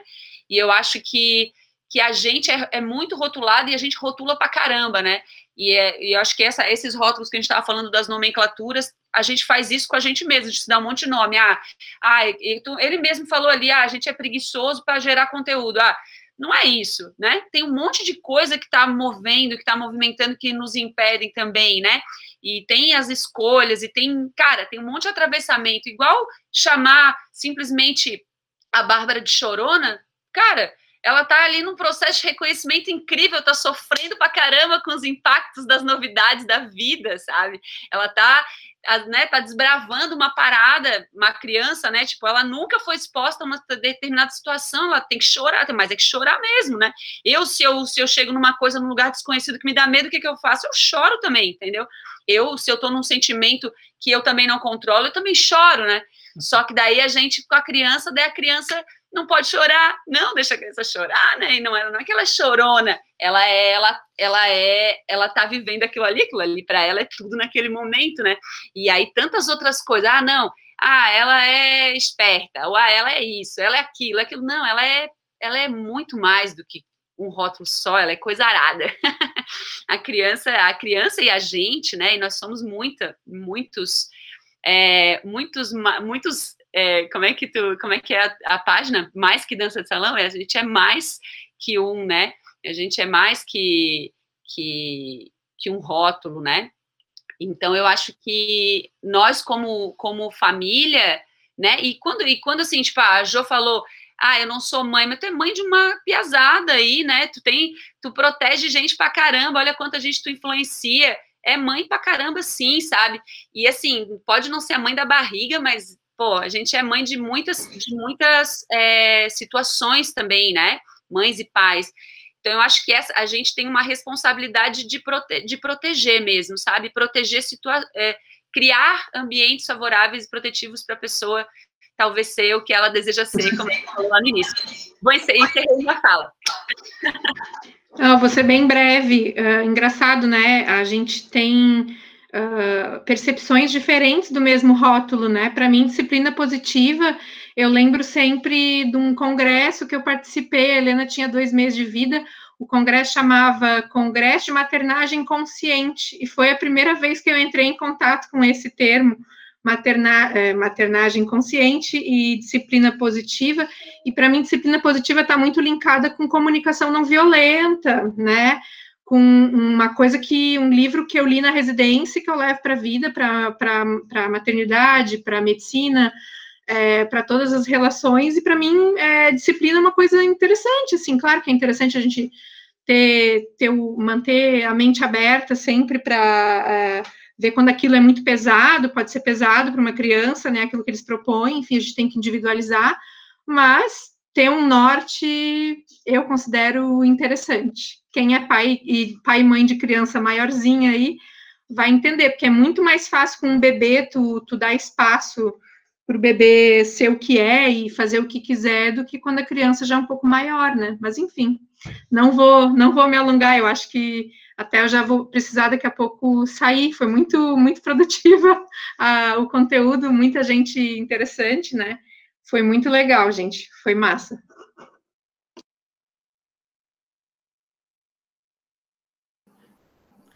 Na verdade, eu queria, não queria, eu queria dar uma sugestão de, de tema para uma próxima, porque se a gente falar disso hoje, né? A gente vai passar a segunda-feira aqui.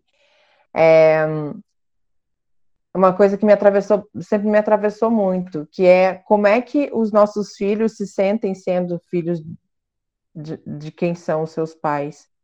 Uh, tanto o Emmanuel quanto a Gabriela já me, já me disseram isso muitas vezes, assim, o fato de eu ser uma pessoa que é muito vista dentro da minha área aqui aonde eu estou, é, fazia com que eles tivessem sempre uma carga muito pesada de serem filhos da Tati. Então, quando eles iam para algum evento, algum baile, alguma coisa, ficava um estigma, sabe?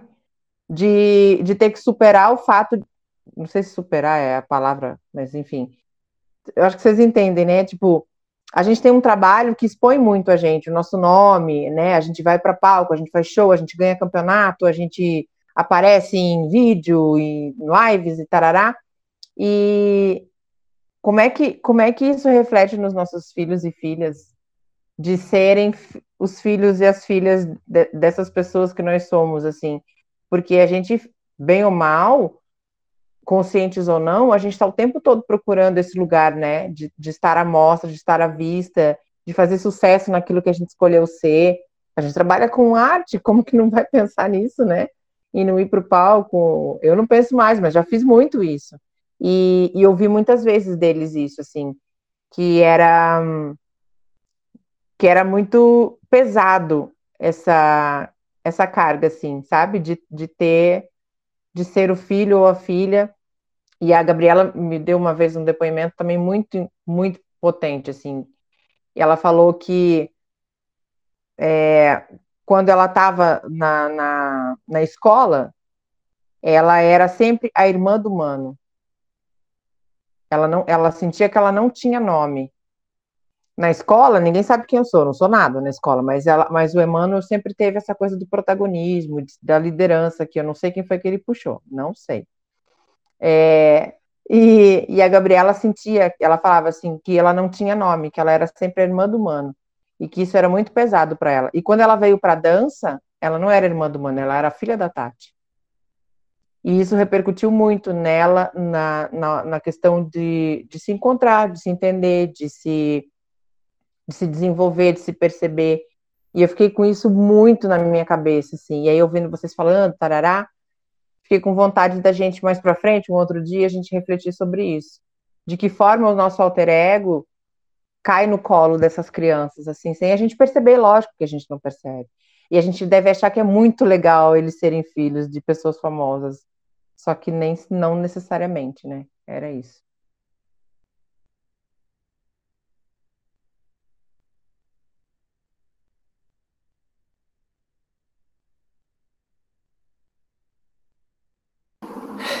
Acho que é isso, gente.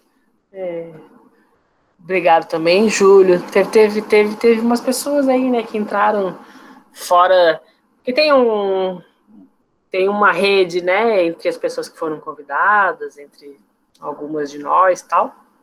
E acho que algumas pessoas vieram, né, pela, pelas páginas, pelas divulgações tal. E é isso, né? Que é bem legal. É, eu acho que é isso. A coisa do, do, do disciplina é mais uma provocação do que uma resposta, assim, né? É, hum, e, e, ao mesmo tempo eu tenho a sensação de que eu concordo com tudo que vocês falaram em gênero do miligrau, principalmente com, com as defesas com relação à disciplina positiva, obviamente, né? É, e também concordo que tem um lugar de life coach, né, um lugar de, comerci de comercial, de empreendedorismo tal, que a gente na arte sempre esbarra, assim, né? E ao mesmo tempo tem um lugar de tipo, tá, mas quando a gente está usando a palavra indisciplina, por que, que ela é ruim, né? Porque a relação ela sempre é indisciplinada, né? No sentido de que tudo que você espera ou que pode, né? É, a diferença ela é indisciplinada, porque ela por si só é diferença, né? É nesse sentido, assim, é, ela quebra com, com a bodega, né? Ela, porque ela é diferente.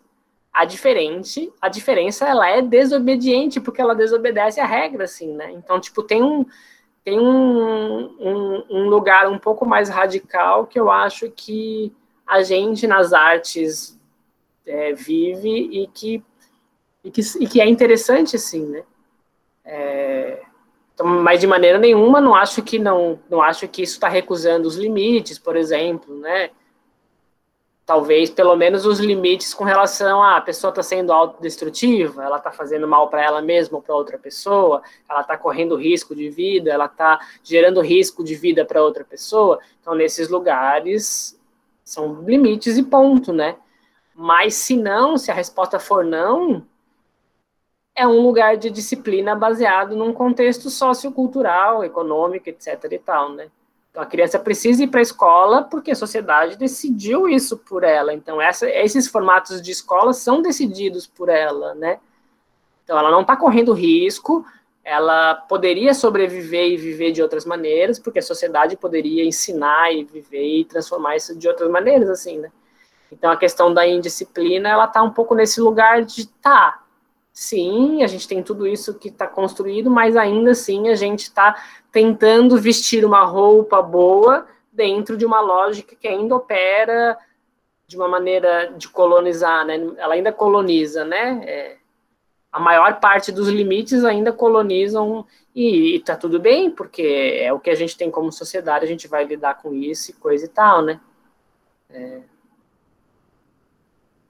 Então não é um lugar da geleia, né? Vamos fazer qualquer coisa mas é um lugar do que a gente, de que a gente sempre escolhe por outra pessoa, a gente exclui outras possibilidades, né? É pelo menos conviver com isso, né? Se eu escolho o limite que eu dou e esse limite não é com relação a risco de vida, é com relação ao que eu acredito para essa outra pessoa, tá tudo bem, mas eu tô excluindo outros modos que poderiam e tá tudo bem também, né? Talvez é só carregar junto a responsabilidade de tipo, tá, né? E aí acho tudo que tudo que vocês falaram tem super a ver, assim, né? Tem super a ver. E algumas coisas a gente vai flexibilizar, outras não, etc. Né? Não sei, fiquei fiquei viajando assim, mas é o esse particularmente eu acho que é um tema que me interessa muito assim. Mas é, é a minha pesquisa, né, do doutorado é sobre é sobre o como a diferença produz tudo e não o resto. Então a diferença como lógica não humana assim, né? Porque se ela está no humano, ela, ela, ela, é uma lógica humana. Agora, se ela está na relação, ela é por si só outra coisa e ela sempre desestabiliza as lógicas humanas. Então, tipo assim, como que a diferença produz alguma coisa, né? Então, não está nem um, nem no outro e nem no humano. Enfim. Mas acho que é um tema para outra live. E a coisa que a Tati falou, né? Até o Abner mandou uma mensagem aqui, ah, anota essa live, anota esse tema aí para a próxima live. Acho que a gente devia fazer várias lives, assim, vários podcasts. É que isso consome tanto, né? Marcar horário, se encontrar e nananã, é, é tão difícil assim, né? Mas acho que super. Acho, achei super rico também, né? Enfim. Pô, Rolf, uh, eu vou aproveitar para fazer a propaganda, né? A gente vai ter uma por mês essa parceria entre o Rodolfo e a FUB, é, eu e o Rodolfo, né, os projetos da FUB, é, e as próximas temáticas a gente já tinha definido, que a gente definiu no começo do semestre. Mas a gente pode ver essa possibilidade, Rolf, de, de criar uma entre ali, para criar uma segunda versão dessa daqui, né, para dar continuidade a um tema bem, bem interessante da continuidade. Uhum. Uhum. E, e, e, é uma discussão super rica, assim, né? Tipo, dança, maternidade, paternidade. Obviamente é porque a gente está tudo vivendo isso ao mesmo tempo, cada um no seu tempo, né? Mas, é, não sei, eu acho super. E claro, né? Se a gente é pai e mãe, não tem como separar a dança de ser pai e ser mãe, né? Acho que a Lid falou alguma coisa nesse, nesse sentido lá, né? Tipo assim, eu, tô, tá, eu tava vivendo aquilo, então ser mãe era dançar, dançar era, né? Tipo assim, e, mas acho que tem muita coisa rica nessas reflexões que a gente faz, que esse mundo mais comercial, super importante também, de discutir, por exemplo, educação positiva, super, super, super tem a ganhar de nos ouvir falar sobre, né? Enfim. Nós não, né? Mas, enfim, as pessoas que pensam isso a partir das artes, né? Da dança e tal, da arte, educação, etc. Gente, nada contra a disciplina positiva, pelo amor de Deus, tá? A gente só tava, só tava fazendo a provocação da, da do, do, nome dado mesmo, né? Sim. Tem várias outras, né? Vários outros nomes que, que se dá. A Nicole deu um nome lindo, falou um nome lindo ali que ela participou, né? Tem vários, né? Tem. Como é que tu falou ali para mim que eu esqueci? Qual? É... Ah, da educação. Maternidade consciente. Criação com apego. É, criação com apego. Tem ah. vários nomes bonitos, lindos, né? E é mais porque a gente sabe, né, que, a, que as palavras, elas, elas direcionam, né? Elas conduzem, né? Então, é mais com, com a vontade de, de... E a gente faz isso na dança, né? A gente cria, ah, agora é aula sobre presença, agora tal grupo está trabalhando sobre as técnicas da presença, as técnicas da relação. Tipo, a gente também faz isso, né? A gente também cria esses conceitos e. Sim, sim. E até porque, às vezes, o nome ele é uma restrição, que é, até o Gabi estava o Gabi tava falando aqui, né? A gente estava falando de, de que, de alguma forma, a gente vai vivendo um improviso, mas é um improviso com estratégias, né? Então, com restrições, e cada restrição, de alguma forma, atua como esse limite, né? Acho que, pelo menos, a gente visualiza a dança assim, né? E, e, visualiza assim também as relações, né? Eu não tô, eu não tô colocando que isso é certo e isso é errado. Não, eu estou criando restrições para que a gente vivenciando junto, junto, juntas, a gente tire nossas conclusões sobre o que está acontecendo, né? E realmente não vai poder tudo, não vale tudo mesmo, não né? vale tudo, é. Cada família cria o seu território, se pode tudo, o território desaba. não tem muito o que fazer, né? É, eu acho que cada, cada pessoa também vai ter que atuar a partir da sua realidade, né? Não tem como a gente é, criar um cenário perfeito para que todos os seres humanos sobrevivam sobre, esse, sobre essa receita de bolo. Não existe isso, né? Não tem como. O negócio é você pensar o próprio movimento e em relação com o movimento dos outros, né? Seja as crianças, seja os adultos, os pais, os avós, né? Cada um vai se movimentar de uma maneira, né? Teve outro tema aí, hein? Territórios familiares e suas fronteiras entre as diversas famílias e sociedade. Olha só, gostei do tema. Anota aí, Abner. Próxima live. Aproveitar que a gente estava falando e vamos dar beijo. Vamos. Eu vou dar beijo.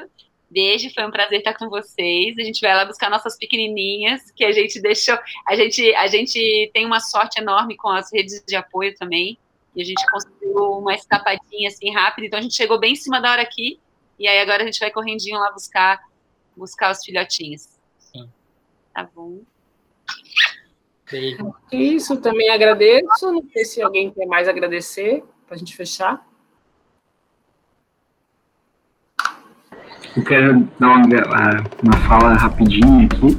É sempre um privilégio a troca com, com todas, todos, todos vocês. É, Sintam-se abertas e abertos a propor temáticas também, propor discussões aqui com os projetos da FUB, né?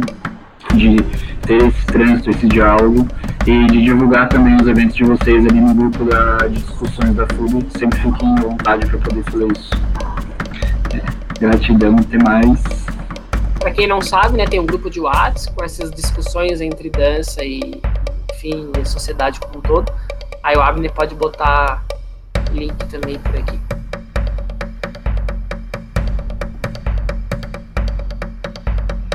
Obrigada, gente, linda.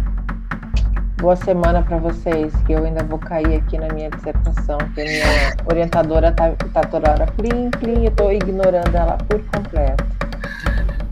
Ai, meu Deus. Amo vocês, tá? Obrigado, Uma delícia. Que bom ver vocês. Um beijo. Fiquem bem. Valeu. Beijo. Valeu. Transforma esse tema em um artigo para Anda, relato de experiências, por favor. Beijo, tchau. Beijo, tchau. Gente, tchau, tchau. Inscrições até 30 do 3. Beijo, tchau.